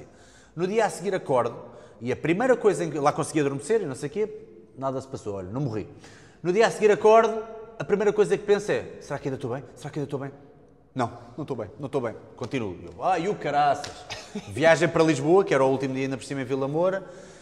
Chego a casa, está-se bem, não sei o quê. Esse dia lá consegui sobreviver. No dia a seguir, estou em casa à tarde. Não nada para fazer, vou fumar um charrinho. Fumo um charrinho, a meio do charro. Ai, ai, ai, mãe, pronto, não estou bem, não estou bem, não estou bem. O que é que eu decido? Decido ir para o Colombo, à farmácia, decidi naquele, naquele preciso momento em que eu tive o ataque de pânico em casa, decidi naquele preciso momento nunca mais vou tocar num charro na vida, agora tenho a certeza que é dos charros. Fui ao Colombo, a um centro comercial gigantesco, não é? Onde também me atrofiei todo, que era só pessoas a passar e eu a ver boa da cores e boa da luz a pensar, pá, se eu desmaio aqui estou tramado, se eu desmaio aqui estou tramado, mas fui imediatamente à farmácia, vir-me para a primeira pessoa com uma brata branca que eu vejo, vejo, vejo uma, uma rapariga, por acaso era muita gira, vejo uma rapariga e digo assim, olha, desculpe, eu vou ter que, que, que lhe pedir aqui uma ajuda. E é assim, eu larguei os charros, larguei as drogas leves. Está a ver? Não sejas sempre lá. como se caroço, como se fosse o caroço. E ela, tipo, tadinho, tipo, olhar para mim, tipo, ah, sim, claro, coitadinha. Ela até perguntou assim, chamou? E eu, sim, chamou, uma bolota, o o que houver, erva, o que houver, sim, logo drogas leves. E então eu queria qualquer coisa para me acalmar, não sei o que, não sei mais. Ou seja, eu falei e nem a deixei falar. E ela no final vira-se, é que eu estou só a vender estes cremes da Lancôme. Eu sou promotora, eu estou com uma bata porque tenho que estar com esta bata. Mas olha, está ali o farmacêutico, mas olha, as melhoras, as melhoras. Eu digo, ah, obrigado, já com a lágrima no olho. Pô, daí corria bem. Muito bom. Então chego ao pé do farmacêutico, houve um gajo muito bacana, nunca mais vou esquecer dele, pá, o gajo bacaníssimo, mas olha, precisa de alguma coisa, venha cá, venha cá, falamos um bocadinho, fazemos o que for preciso, vá, agora tenha calma, é assim, você vai ver que isto também não é o fim do mundo, drogas leves não são como as drogas pesadas, não sei o quê, agora é assim, eu vou-lhe dar um- uns comprimidos, ah, não era, tinham-me falado nuns para acalmar que era, hum, pá, que aquilo não faz nada, vale desper. Não faz nada, tipo o extrato de valeriano, é como um chá de tília, estás a ver? E ele deu-me outro chamado Livetan, que é um bocadinho mais forte, mas ainda assim é natural, não é uma cena, não é nada de ansiolíticos. E era nada. tipo um SOS, só tomavas aquilo Yeah. se deste um. Tomei naquele dia e nunca mais tomei na vida. Larguei os charros, ainda me lembro de estar no, no Colombo. fixe. Yeah, eh, Lembro-me de estar no Colombo e ligar à minha mãe a chorar ainda, não sei se foi depois ou antes da farmácia, acho que até foi antes. Liguei-lhe a chorar a dizer, mãe, sabes aquilo que eu fumo, que tu odeias que eu fumo? Que ela sabia, ela sabia tudo, não é? Sabes aquilo que eu fumo, que tu odeias que eu fumo? E ela tipo, sei, nunca mais. Olha, quando chegares a casa, estás a ver essa cena castanha, deixa lá em cima da mesa, é aquela cena que eu fumo, que tu não gostas que eu fumo? Sim. Agarra naquilo e manda fora, que eu nunca mais, prometo, mamãe, prometo, vou ser melhor, vou ser isto, vou ser aquilo. Epá, e os ataques de ansiedade, lá está, ensinaram-me Uh, eventualmente apercebi-me que era um bocadinho a cena do Salgueiro a ser reativo e, e não a ser proativo. Obviamente que as drogas leves ajudaram a potenciar, não foi culpa das drogas leves, muito pelo contrário. Por isso é que eu ainda hoje não sei bem onde é que me, onde é que me classifico quando há o debate de será que deviam legalizar ou não. Por eu ter passado por isto, eu não consigo dizer sim, sim, deviam legalizar tudo, porque eu sei que há miúdos que não têm cabeça para lidar com isto. Mesmo com 18 anos para cima, ainda são muito miúdos. É, é só por isso que eu digo isto. Mas por outro lado, até prefiro que eles arranjem num sítio onde se sabe de onde vêm, não sei o quê, Yeah. com condições do que, ir, do que ir aos bairros arranjar aquela merda que lhes dão. Yeah. Ah, mas ainda, ainda estou um bocadinho na dúvida de onde é que me hei de situar ne- nesta questão do- da- da legalização ou não por causa disto. Mas lá está, os ataques de ansiedade então também foram uma boa ajuda, porque às vezes, e eu creio que tu sabes isto muito melhor do que eu, a melhor maneira de tu largares um vício é associares uma coisa muito negativa a esse Claro. vício. Sim, sim, sim. Portanto, ajudou-me a associar o pânico, os ataques de, de ansiedade e, e de pânico Ao charro, ao charro. charro. Ok. Então, hoje em dia, se alguém tiver a fumar e me oferecer, eu até já, já consegui, eventualmente, já passaram alguns anos, né? já consegui dar um bafinho ao outro e tipo, está-se bem. Mas se eu dou mais do que uns bafinhos, ou se alguém começa a respirar muito aquilo ao pé de mim, eu, eu, eu já tenho aquela associação negativa de. Yeah, para, para, aqui. para, para, para. aqui. Ainda me lembro, estás a ver? E foi a melhor maneira de largar cold turkey eh, uma cena deste género. Claro que nunca se deve largar uma coisa do dia para a noite com esta brusquidão, porque apesar de serem drogas leves, tive os withdrawals, tive aquelas coisas de comecei a, ter sonhos boeda vívidos, a acordar aos gritos com sonhos, mas sonhos, tipo, aconteceu, sonhos vívidos, porque uma coisa que acontece muito aos fumadores crónicos é que deixam de ter sonhos. Ou pelo menos não se lembram de nada. É uma cena que eu não sabia. Deixam de entrar naquela fase de sono que é o REM. Sim. Uh. Rapid Eye Movement, exatamente, o REM. Pois, REM é a banda. Uh, boa banda. E, e então uh, uh, de- deixas de, de- de sentir os sonhos ou de, de perceber que sonhos é que tiveste, se é que, deixa- se é que continuas a ter sonhos. E então uh, tinha sonhos gigantescos e cheguei a ter situações muito, muito estranhas que tipo, lembro que na altura andava no ginásio, na altura andava no Solinca, que por acaso hoje é um dos meus sponsors e andava no Solinca na altura e lembro-me de ir para o jacuzzi do Solinca ter ataques de choro e cenas assim muito baradas, porque depois tu tens que substituir o vício por outra coisa. Então treinei a triplicar. Os meus treinos eram tipo treinar tipo mesmo a escarocho, estás a ver? Tipo um gajo que era agarrado a uma coisa e a um feeling, agora quer ir buscar esse feeling ao treino. Então estava a treinar que nem um cavalo duas e três horas seguidas e depois tipo tinha uma descarga no jacuzzi ou na sauna, que eu lembro Em- perfeitamente de estar no emocional, jacuzzi. bum. Emocional, uma coisa, tipo, saía-me tudo. E eu tipo, mas pô, estou a chorar no quê? Lembro-me de uma senhora que estava no jacuzzi também, aquilo era misto jacuzzi, ela estava a olhar para mim com aquela cara de tadinho, deve ter levado uma tampa ou uma cena assim, tadinho está a chorar tanto, não para de chorar. Eu com aquela cara tipo, para de olhar para mim, estou bem. Ok. Paras com isso, largas isso, estavas como, como duplo, mas sentias que te faltava algo. O que é que surge ou o que é que fizeste para surgir esse algo? As dicas de Salgueiro. Ah, é quando Tudo para chegar aqui, yeah, exatamente, epá, foi um bocadinho longo. Mas era preciso contar isto? Sim, Porque sim, senão, sim, senão não, sim, não, não sim. se conseguia perceber E como o é que surgem as dicas? As eh, já agora, as dicas surgem há quantos anos? Ui, há 5 e meio, 5 Ok. anos e meio. Portanto, em 2014, 2013, por aí. Uh, yeah, yeah. 13, 14. Foi em ok. outubro, se não estou em erro. Yeah. Então, outubro, se calhar 13, por aí. Yeah. Uh, eu, entretanto, depois de. Já, continuei a trabalhar como duplo, as coisas começaram a melhorar, apesar destes ataques e destes withdrawals, tudo, tudo a sair do meu sistema, nunca mais toquei em charro nenhum. Adivinhem que dia é que eu larguei. Não é preciso dizer o dia do ano, estou a dizer 13. em que dia é que eu larguei os charros. 13? Na verdade, isto, isto é irrelevante. O dia de anos do Bruce Lee.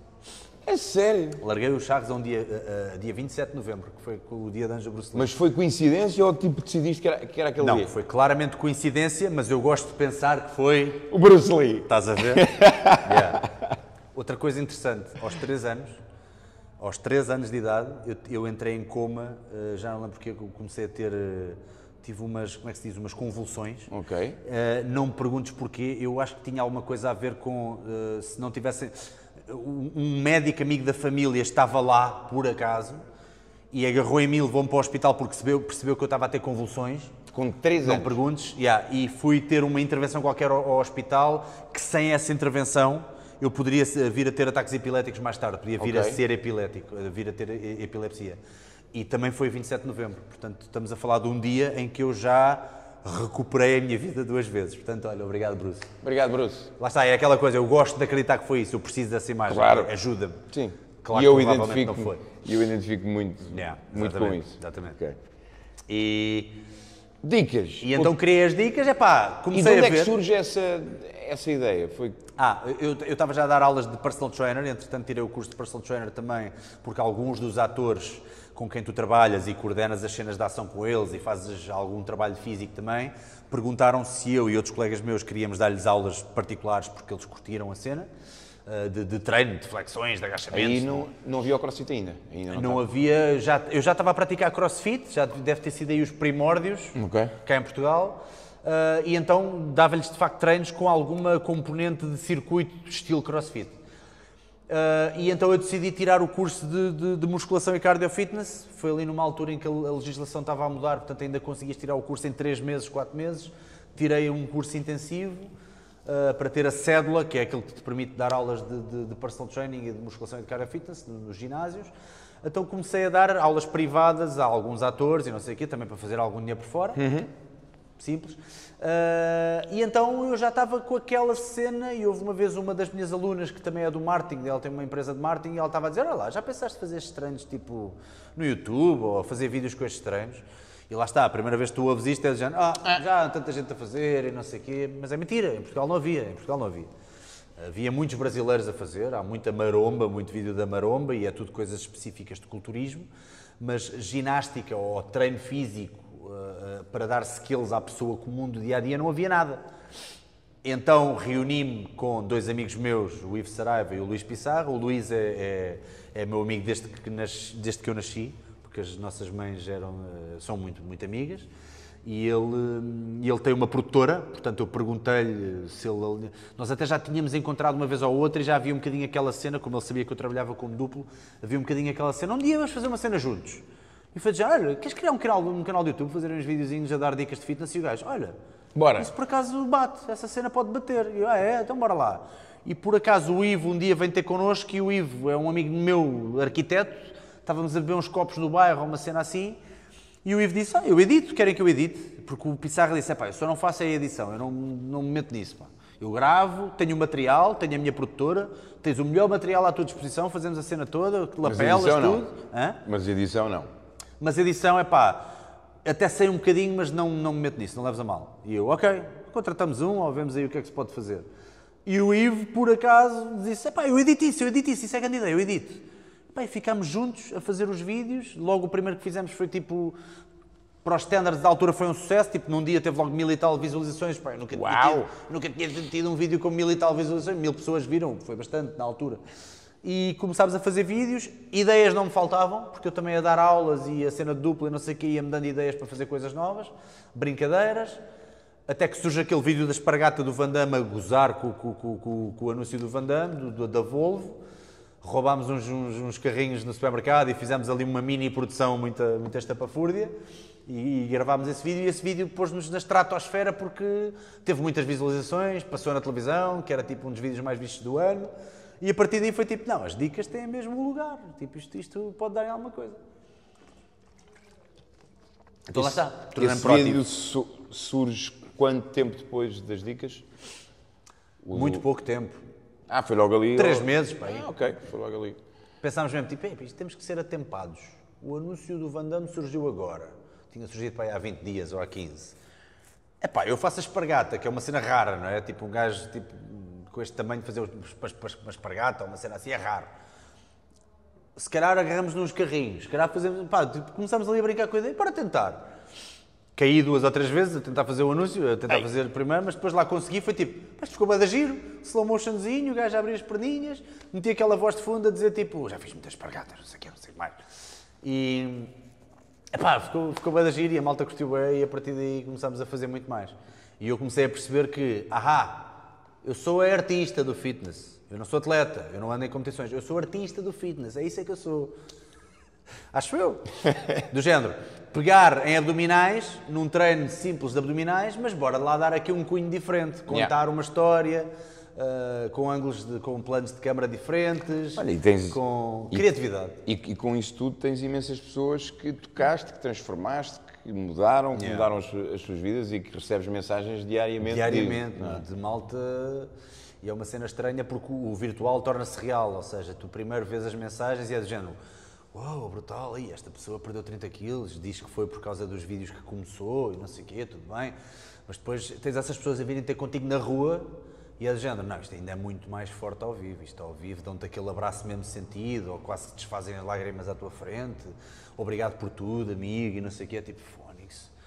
Então eu percebi que muito do sucesso das dicas é por causa daquela comunicação coloquial que faz-me ser um bocadinho o boy next door. É como se eu fosse aquele teu vizinho que está em forma Sim, que te chama para ir treinar. És muito prático, não é? Yeah, yeah, eu, pelo menos eu, e eu gosto dessa, dessa concepção e então tipo mantivemos esse registro, que acho que é o mais Surge- importante. surgem as dicas, fazes o livro, escreves um livro mais tarde, não é? Como as todas dicas. as ideias que aparecem, já vimos até agora que é um padrão. Bruno, gostava de escrever um livro? Eu, um livro? Ah, está tudo parvo. Mais uma vez, o meu lado negativo, mas que depois começas a crescer, começas a pensar, não sei, por que não eu? Já, deixa cá escrever uma coisinha. Isto ficou do caraças. Ah, deixa escrever mais. Epá.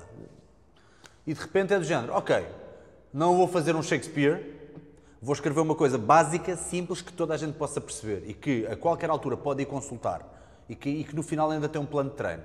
Mas vou fazer um livro em que a cada passo que tu dás, não podes ir. A, não é um livro de consulta. Eu não gosto de livros de consulta. Eu perco-me com livros de consulta. Se eu for ver um livro de consulta, mesmo os livros do Tim Ferriss, eu não sei o que, que estão ótimos, do 4-Hour Body, 4-Hour Work Week e não sei o quê. For epá, cookie, não sei o quê. para consulta tenho o Google, para consulta tenho o YouTube. Agora, um livro é para ser lido do início ao fim. Eu gosto mais assim. Então, o que é que eu faço? Eu prefiro mil vezes que tu, em vez de ires à página 50 ver logo aquela cena que te interessa, Eu gosto que chegues à página 50 vezes e, e não estás a perceber nada, porque vais ter que começar desde o início para perceber o que é que está na página 50. E não consegues ler a 51 sem ler a 50 primeiro. Perceber? Eu gosto disso. Ok. Então criei ali uma coisa um bocadinho diferente em que tu tens que passar pelas etapas todas, pelas bases, estás a ver? Ok. Tens que entender a progressão para no final olhares para o plano de treino e dizer: Ah, já consigo ler isto, isto já não é chinês para mim. E torna-se tudo muito mais fácil a partir daí. E o livro correu extremamente bem. Muito bem, porque a malta eh, eh, apanhou isso. A malta apanhou isso e leu aquilo em duas tardes ou três, que era isso que eu queria. Dicas, mais tarde surge o podcast, videocast. Yeah.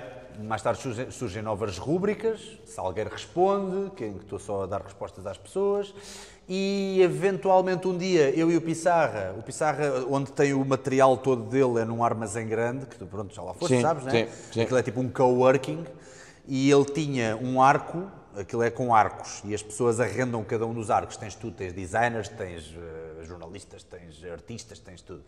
E, e então ele estava a dividir o arco com outro rapaz que também tem uma produtora e tinham ali o material todo, que eles têm o material a meias, que é uma espécie de partnership entre, entre os dois. Mas entretanto, aquele, aquele arco já estava a ficar pequeno para eles dois e para tanta gente a trabalhar e editar, para o Pissarra e para o outro. Então o que é que ele disse? Ah, puto, eu estou a pensar sair deste arco, olha lá, queres juntar-te aí? Uma vez que já estamos a começar a ganhar algum dinheiro com as dicas, com os sponsors e com os patrocínios e não sei o quê, queres eh, arrendar aí um arco novo e fazemos o estúdio das dicas? E eu, puto, yeah. Claro. yeah. Mas lá está, mais uma vez cético. É pá, um estúdio. É pá, um estúdio. Mas, mas é assim, nós gravamos tanto no ginásio, gravamos na box de crossfit e não sei o quê, dentro do estúdio vamos gravar o quê? Era fixe um podcast. Eu, sabes, estás a ver? e o Pissarra tem o mérito todo que aquele gajo foi visionário nesta, nesta cena. Epá, e então fomos construindo o estúdio, eu comecei a ter aquele prazer de, de decorar o estúdio à minha maneira. Hoje em dia o estúdio não está uma coisa só de artes marciais ou só de fitness, tem lá outras referências, tipo 80s, 70s e não sei o quê. Star Wars, acho eu. Star Wars, está lá Star Wars, está lá o Eddie Murphy, está lá, está lá, pronto, o Arnold não podia deixar de faltar, e o Bruce Lee, como é óbvio, Jackie Chan, mas depois tens também Michael Jackson, tens Freddie Mercury, tens...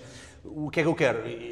Lá está, o podcast surge a partir do momento em que eu começo a gostar mais de podcasts, os podcasts começam a ser uma companhia que eu uso enquanto estou a lavar a louça, enquanto estou a fazer coisas do dia a dia, cardio, seja o que for, porque assim estás a aprender, Yeah. Uh, e, e então eu comecei a chamar, comecei por chamar malta do fitness, mas depois comecei a chamar malta, como tu, que apesar de estares ligado ao fitness, estás ligado à performance no geral e estás a falar de outras coisas, estratégias mentais, etc. E eu vi que de facto é uma coisa muito mais interessante, em vez de estar só a falar de agachamentos, Sim. chamo pessoas para falar de tudo um pouco. Então já tive médicos, coaches, já tive eh, preparadores físicos, obviamente, já tive um comediante, o Gel, já, já foi também, para falarmos sobre o que é que é o humor, como é que tu chegas ao humor, como é que tu chegas à criatividade de fazer um sketch, eh, em registros diferentes daquilo que seria normalmente o registro dele. E está-me a dar um prazer enorme aprender a conversar com as pessoas nesse, nesse sentido e a tentar extrair o melhor. Epá, e é, é um talk show, é um talk show em direto que a gente faz e que tem tido bastante sucesso. Boa. Uns e mais do que outros, claro, E já agora tu foste o culpado, ou seja, eu já tinha também, mas lá está, não é? E eh, dizer, pá, tenho que fazer um podcast. Pá, tenho que fazer um podcast. Pá, mas agora não, porque é isto. É pá, agora não, agora tenho aquele evento. É pá, agora não, que estou neste projeto. E quando tu me lanças aquele, aquele convite de- em julho do ano passado, não é?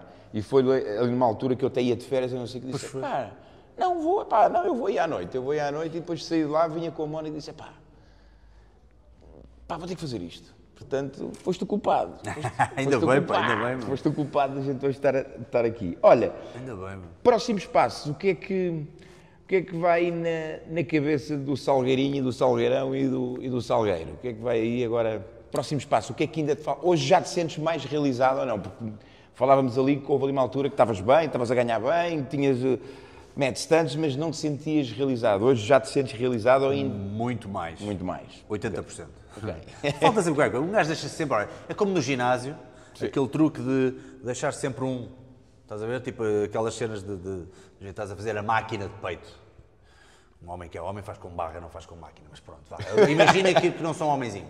E pegam na, na, na Pronto, é, o, é o salgarinho, não é o salgueiro. É. Os salgarinhos fazem com máquina, pronto. Pegas na, eu não sei o nome daquilo, do pincha velho, do pincha velho, e em vez de meteres no último, metes no penúltimo, deixa sempre um bocadinho de margem de progressão, sempre. Acho sempre. que é pin. Pensa no futuro. Acho, acho que se chama pin. Pin, pin, isso é em inglês. em Ah, português- o pincha parafuso, velho. parafuso, pincha, velho. Pincha velho. Pincha velho. Pincha velho. E, hum, e o. E o quê? Ah, e, e então ah, eu diria que ainda há. Agora a pressão, se é que há alguma pressão, é em criar sempre mais conteúdos, tentar não cair na monotonia, tentar sentir que olho para os vídeos hoje tão fixe, daqui a um ano olho para trás e digo, ei, Ei, yeah. merda, agora é que estão fixe, estás a ver? Yeah. Eu, isso, isso para mim é muito importante. Ideias criativas e gosto também, eh, criei o canal inglês que está-me a dar prazer perceber o que é que funciona e o que é que, não, que não funciona. Não sabia, não Porque sabia. está a passar pelaquela fase que a malta do marketing adora dizer que é as dores de crescimento, estás a ver? Tem tipo cerca de 7 mil seguidores, o que ainda é muito pouco, porque já tenho o canal para aí há 10 meses, mas de volta e meia há um vídeo que explode e, e está-me a dar prazer perceber quais é são estas reações do YouTube. Porquê? Porque como nós estamos em Portugal e provavelmente o IP é português, ou seja, ou eu também não tenho grandes veículos para passar a mensagem a malta americana ou inglesa, ou seja o que for, que existe um novo canal, aquilo vai crescer consoante as procuras das pessoas. Yeah. E é engraçado ver isso, mas é engraçado ser mais uma coisa que eu, todos, todas as semanas meto lá um vídeo. Ver? É mais uma pecinha que eu vou pondo. Boa. Se eu só tivesse baseado naquilo, era muito frustrante. Olha, mas já como tenho o português, vou pondo. Fizeste a, a comparação já onde é que estás e onde é que estavas com o português né, nos 10 meses? Conseguiste ver isso? Ah, não, olha, não fui. Boa, boa, boa questão, não sei. Eu acho, no, eu acho que no português subi mais rápido por causa do fenómeno da espargata, do vídeo Yeah. da espargata. Mas eh, devia ser ela por ela, sabes? O teu primeiro ano é sempre no YouTube, é sempre tipo. Como em tudo, não é? A gente vai ali, tens aqui, ou seja, tens aquele crescimento assim, depois andas assim, chegas. Bum! Não é aquele tal crescimento exponencial. Pá, mesmo. E com as dicas foi sempre progressivo, nunca foi tipo PUM! Nunca foi mesmo gigantesco, tirando ali no início aquele boost inicial. Uh, epá, e no outro dia eu falei com um gajo, por acaso esta cena, isto, isto deixou-me com, com alguma esperança também em relação ao canal inglês. Ele estava-me a dizer que frustrou-se com o canal do YouTube dele, uh, porque já tinha há um ano e meio e não tinha views quase nenhum e tinha muito poucos subscritores. E deixou aquilo. Ele faz tutoriais, pronto. Uh, e, E foi- e nesses tutoriais ele não põe voz, ou seja, são tutoriais que dão para todas as línguas. Basicamente é aquilo que eu quero chegar. E tem música só, são tipo videoclipezinhos pequeninos. E o gajo largou aquilo durante um ano. E aquilo Foi continua? ver aquilo, estava com 300 mil subscritores. Estás a brincar? Os americanos descobriram aquilo, alguns, devem ter começado a partilhar e o gajo subiu. Eu fiquei assim, eu fiquei a pensar, é isto, é isto que acontece. Yeah. E acontece-me imenso, como eu faço vídeos, a maioria dos vídeos que eu faço não são atuais, ou seja, um treino de peito é um treino que tu podes ir ver daqui a um ano. Não é uma coisa que aconteceu agora que perde a graça daqui a Sim. dois ou três dias ver. Eu faço vídeos de propósito que não são atuais.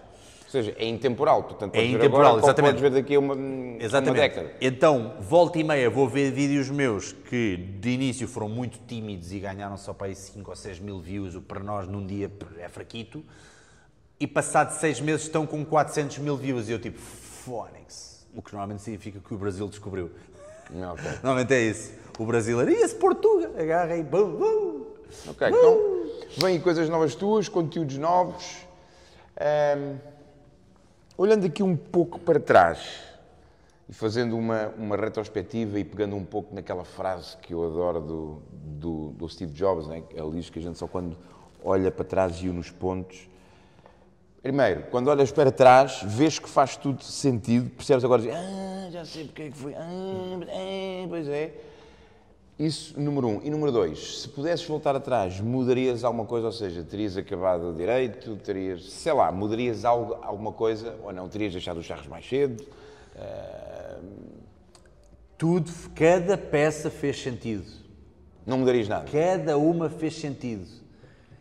Eu acho que se mudasse, eu gostava, eu gostava de dizer que sim, porque há certas coisas e há certas. ah, a partir, por exemplo, dos ataques de ansiedade e não sei o que, quando eu comecei a, a entrar mais naquilo que, que tu também falas muito, o desenvolvimento pessoal e a ler mais e a querer saber mais e a gostar mais de estudar para mim ah, e a estar preparado porque já sabia que quando as oportunidades surgem convém estar preparado.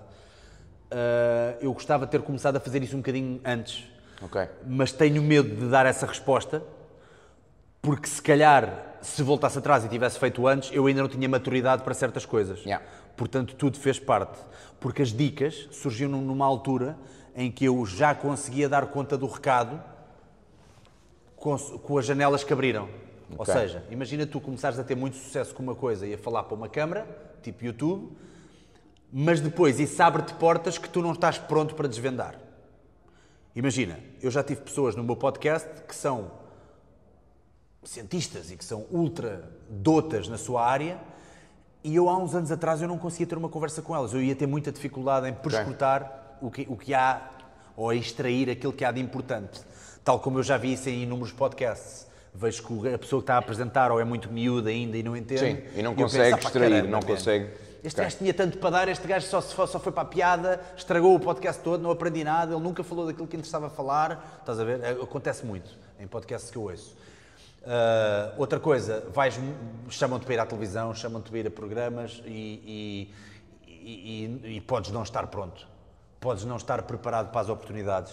E para mim, mesmo sendo fitness, estar preparado não é só estar em forma. Estar preparado é ter uma boa comunicação, É estar à em frente a uma vontade. câmara. Epá, convidaram-me para apresentar campeonatos de crossfit internacionais, europeus e não sei o quê. Epá, que se eu não tivesse à vontade a falar com um microfone para 300 ou 400 pessoas, era, é que uma coisa é falares para a câmara, não sei o quê, crias o teu mundo ali e ficas até dentro da tua redoma. Agora metes estes miúdos youtubers, muitos deles, a falar para uma plateia de género. Hum, "Foda-se, yeah. puto não tem Yeah. vocabulário nenhum. Yeah. O que ele faz é tudo à base de edição. Ele Yeah. diz uma frase, hoje vamos falar sobre não sei o quê. Depois chega-se ao pé da câmara, hoje vamos falar não sei o que, não sei o que, não sei o que, não sei o que, não sei o que mais.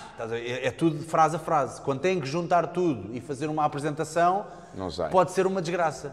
Por isso, lá está. Eu acho que não mudava nada, acho que é melhor manter Ok. assim. As tuas duas, três maiores aprendizagens de vida. Uma delas foi, foi quando, acabei por não falar nisso, mas eh, também não era assim tão relevante, apesar de durante dois anos ter, ter sido importante para mim. Ah, ainda foi na altura do ISHEM, de- de- da comunicação empresarial, portanto eu larguei o rugby, continuei a treinar musculação, mas fui para o, para o- fui para o, para o futebol americano, na altura. Ah, ok, americano sim, lembro-me Estava a dar os primeiros passos Sim. aqui em Portugal, o que significava que nós, em Portugal, não tínhamos equipas suficientes, portanto jogávamos lá fora, eh, em Espanha.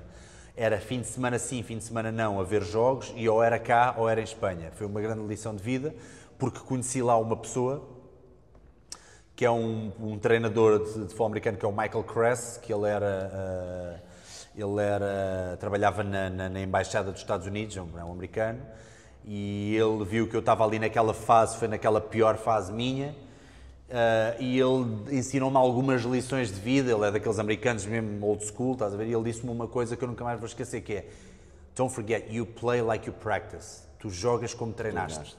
Se tu não encaras o treino, o ensaio, seja o que for na tua vida, quando é. Ah, se, tu, se tu não, se tu não consegues emular aquilo que é a vida no dia a dia, ou no treino, ou nos- em qualquer coisa que seja ensaio, tu nunca vais conseguir fazer quando for a sério. Yeah. Não vale a pena deixar esperar. E depois, quando for a sério, faço. Não. You play like you practice. Portanto, no ensaio, no treino, faz como farias a sério. Yeah. Que é para teres isto já mais ou menos automático quando fizeres. Outra grande lição de vida foi, olha, outro americano foi o embaixador dos Estados Unidos quando eu, eh, agora já não, mas ele foi o embaixador cá em Portugal ah, antes desta administração agora do Trump, portanto foi do, do, do Obama. Ele, eu dei aulas durante dois anos a, a- a ele e até com ele, tive o privilégio de dar-lhe aulas às seis da manhã. Aquele que ele, pronto, é mesmo americano, é acorda, treina e depois vai para, o- para o trabalho. Yeah. E ele também me ensinou uma coisa muito engraçada que é um bocadinho com base naquela coisa, se não aprendes à primeira, tipo, não é à segunda que vais aprender. ver? Então era- há uma frase americana também que é There's no learning in the second kick of a mule. Tipo, o segundo coice que te dá a mula não te vai ensinar nada, mais vale aprenderes à primeira. Primeiro. Principalmente com o erro, não é? Pois, porque o erro. E isto é muito importante para pessoas como eu, que passaram a vida a amarrar, a pensar negativamente cada vez que surgiu uma coisa nova. O livro, os, os vídeos do YouTube, o vamos criar uma equipa de duplos em Portugal, A minha amarrada era sempre, olha que isso não vai dar nem nada, pá. Um livro, quem sou eu para escrever um livro? Eu não sei o que, não sei o que mais. Pá, tipo, mais vale ires aprendendo e, sinceramente, uh, se, se, aproveita logo a oportunidade de aprenderes à primeira. Não queres levar dois coisas da mula, porque se calhar já não aguentas dois, estás a perceber? E, e gostei dessa essa, essa frase dele. Portanto, essa metáfora. Duas, essas duas lições são muito importantes. A terceira lição, e se calhar é a derradeira, é aquela que dissemos há bocado, que até é uma frase que eu ouvi o, o Les Brown, sabes? Les Brown. É, também é um, um coach, não é? Um, Sim, um comunicador nato, é, motivador, um, eu ouço, um ouço imenso. motivacional, ele diz que hum, mais vale, uh, uh, mais vale estares preparado e a oportunidade não surgir do que surgir a oportunidade e não, não estares preparado. preparado. E essa então é derradeira e é constante na história da minha vida que eu acabei de contar até agora. É mesmo a maior lição de todas. Essas três são as que que me ocorre. Algum sonho ainda por eh, realizar? Ah, de certeza, com certeza que haverá alguns. Ainda não desisti daquela cena, ainda, ainda sei que, que, que, ainda, ainda gostava de. Ainda há um bocadinho aquele bichinho de. É pá, lá está.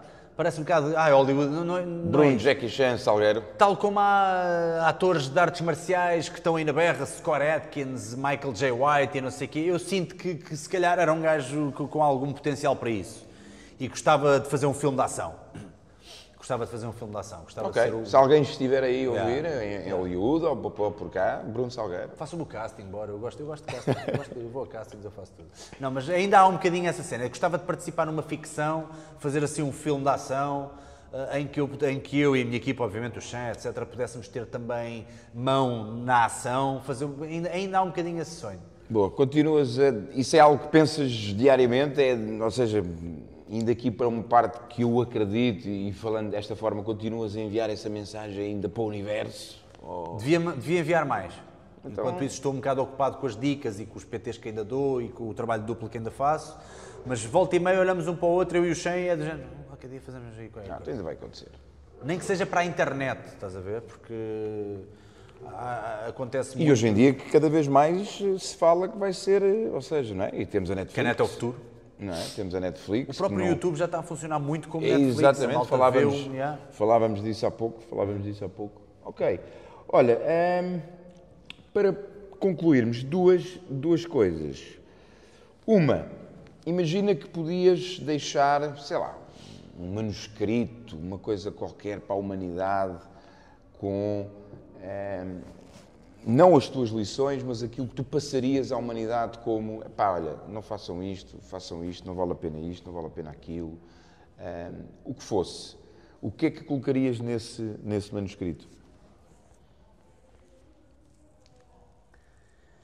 Estamos a viver uma época um bocadinho estupidificante. Estamos a achar e a dar a entender às pessoas que há coisas que não podem ser tido, que nada pode ser tido como certo e que coisas que já tinham sido descobertas e bem descobertas com estudos de qualidade e com boa ciência estão a, estão a ser muito, muito questionadas.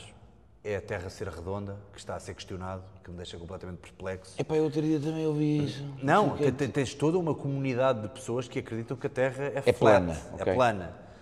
Pá. E, e eu acho que é, é, é, é de uma desonestidade intelectual, principalmente quando tu sabes os estudos que foram feitos e tens uma noção achar sempre tens, que alguém está a ser comprado por alguma coisa quando está a dizer alguma coisa, achar que, que, que os produtos farmacêuticos todos eles foram feitos só para, para coisa e que, e que não podem ajudar minimamente, a charlatanice que há em aproveitar-se disso, muita pseudoterapia e terapias uh, alternativas que tu vês claramente que aquele gajo só se está a aproveitar de pessoas com alguma, alguma fé uh, e, e, e, coisa. Pá, pequenas coisas como isto agora, pá, eu vou ofender muita gente com o que vou dizer, mas eu não consigo entender como é que nomeamos para prémio Nobel uma criança com 16 anos que se balda às aulas para ir com cartazes para a rua dizer que devíamos cuidar mais do ambiente. Tipo, pá, estamos a ficar um bocadinho toscos. É, é, é, eu acho que lá está, é um bocadinho o apogeu das redes sociais e da malta toda achar que tem uma voz e não sei o quê. Nós temos que ir com calma nestas coisas. Temos que, temos que ter mais calma o equilíbrio, não é? Tem que haver um equilíbrio. Já não existe equilíbrio, já não existe bom senso, é tudo ao 8 ou 80, é, yeah. um, é o exagero total. se a miúda de 16 anos me está a ouvir, vai para a escola, porque enquanto tu estás na rua a gritar com cartazes e coitadinha ainda não sabes sequer o que é que has de dizer em relação ao ambiente, porque não tens idade nem estudos para isso, há miúdos que estão aí a tirar a engenharia do ambiente e se calhar vão ajudar mais o ambiente do que tu um dia, porque não se baldaram às aulas, a perceber? Mas a culpa nem é dela, a culpa é de quem pegou nela e fez dela, tipo, agora temos aqui uma salvadora. Calma, malta. Um adulto ainda é um adulto, uma criança ainda é uma criança, muita coisa já foi descoberta, a Terra não é plana, a Terra é redonda e há mais do que provas disso. Uh, epá, estás a perceber onde é que eu quero Sim, chegar? sim, sim, sim. Eu diria às Equilíbrio. pessoas para terem calma, para tentarem encontrar um equilíbrio, para encontrarem boas fontes, para não irem na primeira coisa que ouvem. O Netflix está cheio de documentários que são uma grande banhada ou que parecem ser uma grande banhada. Cada um faz o documentário daquilo que quer, a mostrar aquilo que quer. Yeah. Uh, é relativamente fácil, metes uma musiquinha de piano por trás, uma coisa bem triste e contas a tua história e parece tudo verdade. Uh, mas não, não te esqueçam que, que- que as coisas não são assim tão simples. Há, há sempre que ver os dois lados. Quando nós não fazemos o esforço de ver o outro lado da questão, É epá, então aí é que estamos a ser mesmo acéfalos, estamos a ser burros. É isso. Porque não é só criticar os políticos. Os políticos, ah, são todos corruptos. Epá, yeah, muitos, muitos são corruptos. É verdade, sim, senhor. Uh, também há muitos padres que são pedófilos, infelizmente há. Yeah. Mas nem todos. né? Eu conheço padres que me parecem ser gajos impecáveis. Tal como a religião ajuda muitas pessoas e para outras é o fanatismo total e só, só as arruína. Yeah. Mas temos que ver sempre os dois está, lados. ver os, ver os dois lados e procurar o equilíbrio. Agora, não quer dizer que não haja pessoas a tentar fazer o bem ou a praticar o bem ou a tentar fazer o melhor. Agora, há, há problemas que são um bocadinho mais sistémicos do que isso e têm as suas raízes. Quando nós dizemos coisas, sei lá, há, há mil e um exemplos, mas quando nós dizemos aquilo é mau porque uma frase foi-nos apresentada no Facebook e vimos apenas o headline de um artigo, mas não sabemos da missa à metade, nós, sei lá, sei lá, coisas como Não, e hoje vivemos isso muito, não Das é? armas, não Até pelas quê, redes, ou seja, cada, cada pessoa ganha um peso gigantesco em termos de opinião, não é? Portanto, eles, eh, temos muitos, temos milhares, temos milhões de, de opinion makers hoje em dia. É, é, pá, é isso, isso já tem muito. Portanto, eu diria às pessoas para, para tentarem encontrar algum bom senso. Tu disseste uma vez, existe, pá, teve graça por si, eh, pegaste do exemplo do, do livro ou do filme, mas eu lembro que disse uma coisa qualquer e tu disseste, Bruno, não te esqueças que há 50, há mais de 50 tons de cinzento. Disseste isso uma vez. Ah, foi? Yeah, yeah. E olha-me este gajo, olha-me este, este... Anda a ver filmes eróticos, o gajo. dá- Por dá- acaso não vi, por acaso não vi. por acaso. ou, ou, aliás, vi, mas adormeci. Fomos ver no, no- o, o primeiro, quando ele estreia, fiz a, comprei aquilo com grande postal, não sei o quê, e eu adormeci a meio. Não te estimula. Não. Para concluirmos, como é que as pessoas podem, quem não te conhece ainda, como é que pode saber mais sobre o Bruno Salgueiro? Onde é, que, onde é que encontra as dicas? Onde é que encontra a tua página, o teu livro, aquilo que for? Como é que pode saber mais sobre ti? Bom, está tudo. é, Dicas do Salgueiro é o tag para tudo. Ou seja, se fores ao Instagram e escreveres Dicas do Salgueiro, é, é é a página, pronto, aparece logo. A mesma coisa no YouTube e a mesma coisa no Facebook. Portanto, basta ir ao search, escrever Dicas do Salgueiro e aparece tudo.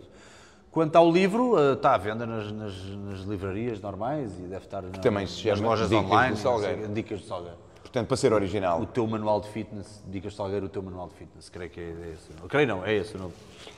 Grande Bruno, alguma última coisa que queres partilhar connosco que ainda não tenhas partilhado? Algo de lendário sobre ti? Quer dizer, eh, não disse já muita coisa lendária. O que é que queres dizer com?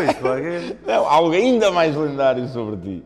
Eh, não, francamente acho, acho que não. Eh, essas três, eh, gostei, gostei da pergunta que fizeste das três lições de vida, porque já ocorreram-me assim de repente e já nem sequer, já, já nem lembrava bem da, da- da do, do embaixador, por exemplo. Portanto, acho, acho que estas três são as coisas que, que se retiram daqui práticas.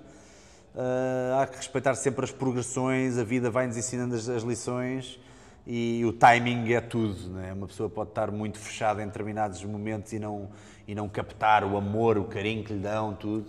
Mas, eh, mas, há- mas, mas nas alturas em que tu abres, ah, esta também é boa.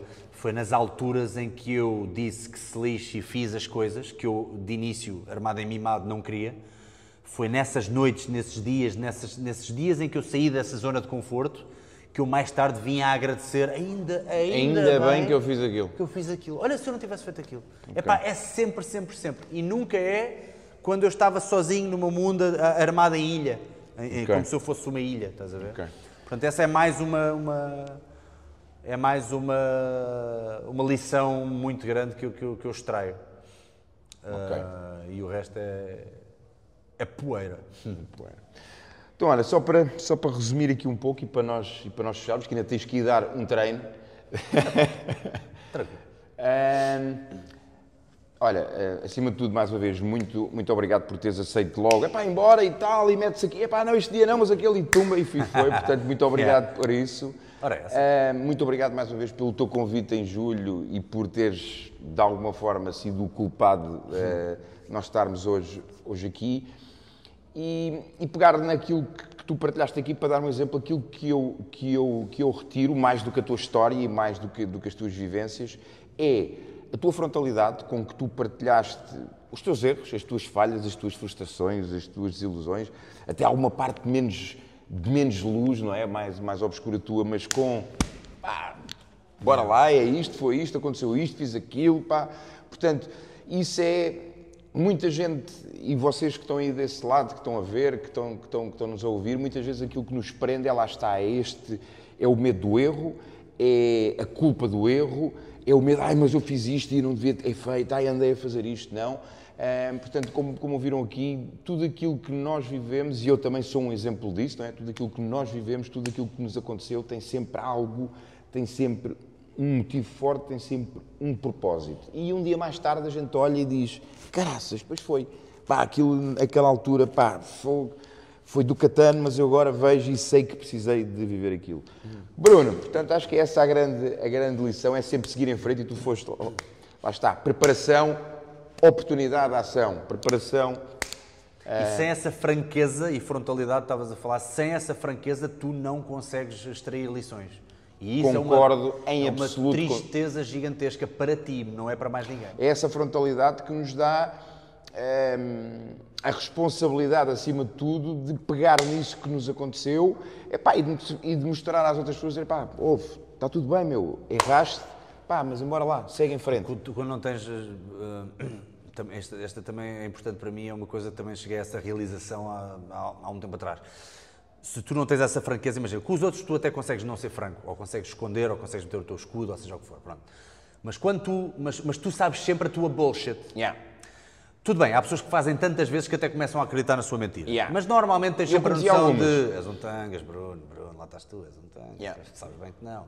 E isto com o fitness é igual. ah, do género, ah, eu não pude treinar. Podias sim, podias sim, podias sim. E tu- o que é que acontece? Tu estás constantemente a mentir aos outros, ou estás constantemente- a es- a esconder, mas tu para ti nunca escondes. Então tu estás a viver esta dicotomia. E tu começas a gostar menos de ti, porque tal como uma pessoa que te mentiria a ti muitas vezes e que tu apanhas, tipo aqueles Yeah. teus amigos que é tipo, já, já, estou lá às 5 e não aparecem. Já, já, estou lá às 5, não, amanhã é que é, e depois não aparecem. Começas a deixar de gostar ou a deixar de confiar. Tu começas a deixar de confiar em ti. Yeah. Porque tu. E de gostar de ti. É como se tu começasses a desdobrar-te e um olha para o outro e diz: Este gajo não é nada de confiança. Yeah. Eu não gosto deste gajo. Yeah. E tu, quando não gostas de ti próprio, é uma grande merda. Por Yeah, isso, está lá tudo lixado. É pá, ser tão franco com os outros como és contigo e solta as merdas. Pá, que- quem nunca errou que te manda a primeira perna. pedra. E a vida é demasiado bela, bonita e é, um- e é uma dádiva para a gente a perder com, com essas cenas. Vi um podcast muito bom no outro dia que era uma Essas entrevista ao bullshit. Tom Hanks e perguntaram-lhe isso: que conselho é que darias às pessoas? E ele, ah, o segredo da vida. Qual é, é o segredo da vida? Diz a verdade, sempre. Simples. Diz a verdade, sempre. Simples. E, há- e há muita gente que não o faz porque a verdade dói, não é? Tu quando te olhas ao espelho, e eu já fiz isso várias vezes, não é? Aliás, a minha grande mudança surge, e acho que disse isso lá no teu, quando eu olho ao espelho e disse, ouve lá, quem é que tu és? O que é que estás aqui a fazer? E o que é que vais cá deixar? E eu tipo, pois não sei, não é? Mas pronto, olha, tínhamos aqui conversa para mais uma hora e meia, mais duas horas. Pode, Mesmo. ser, pode ser que a gente faça o Bruno Salgueiro 2. Parte 2? Parte 2. O dragão regressa.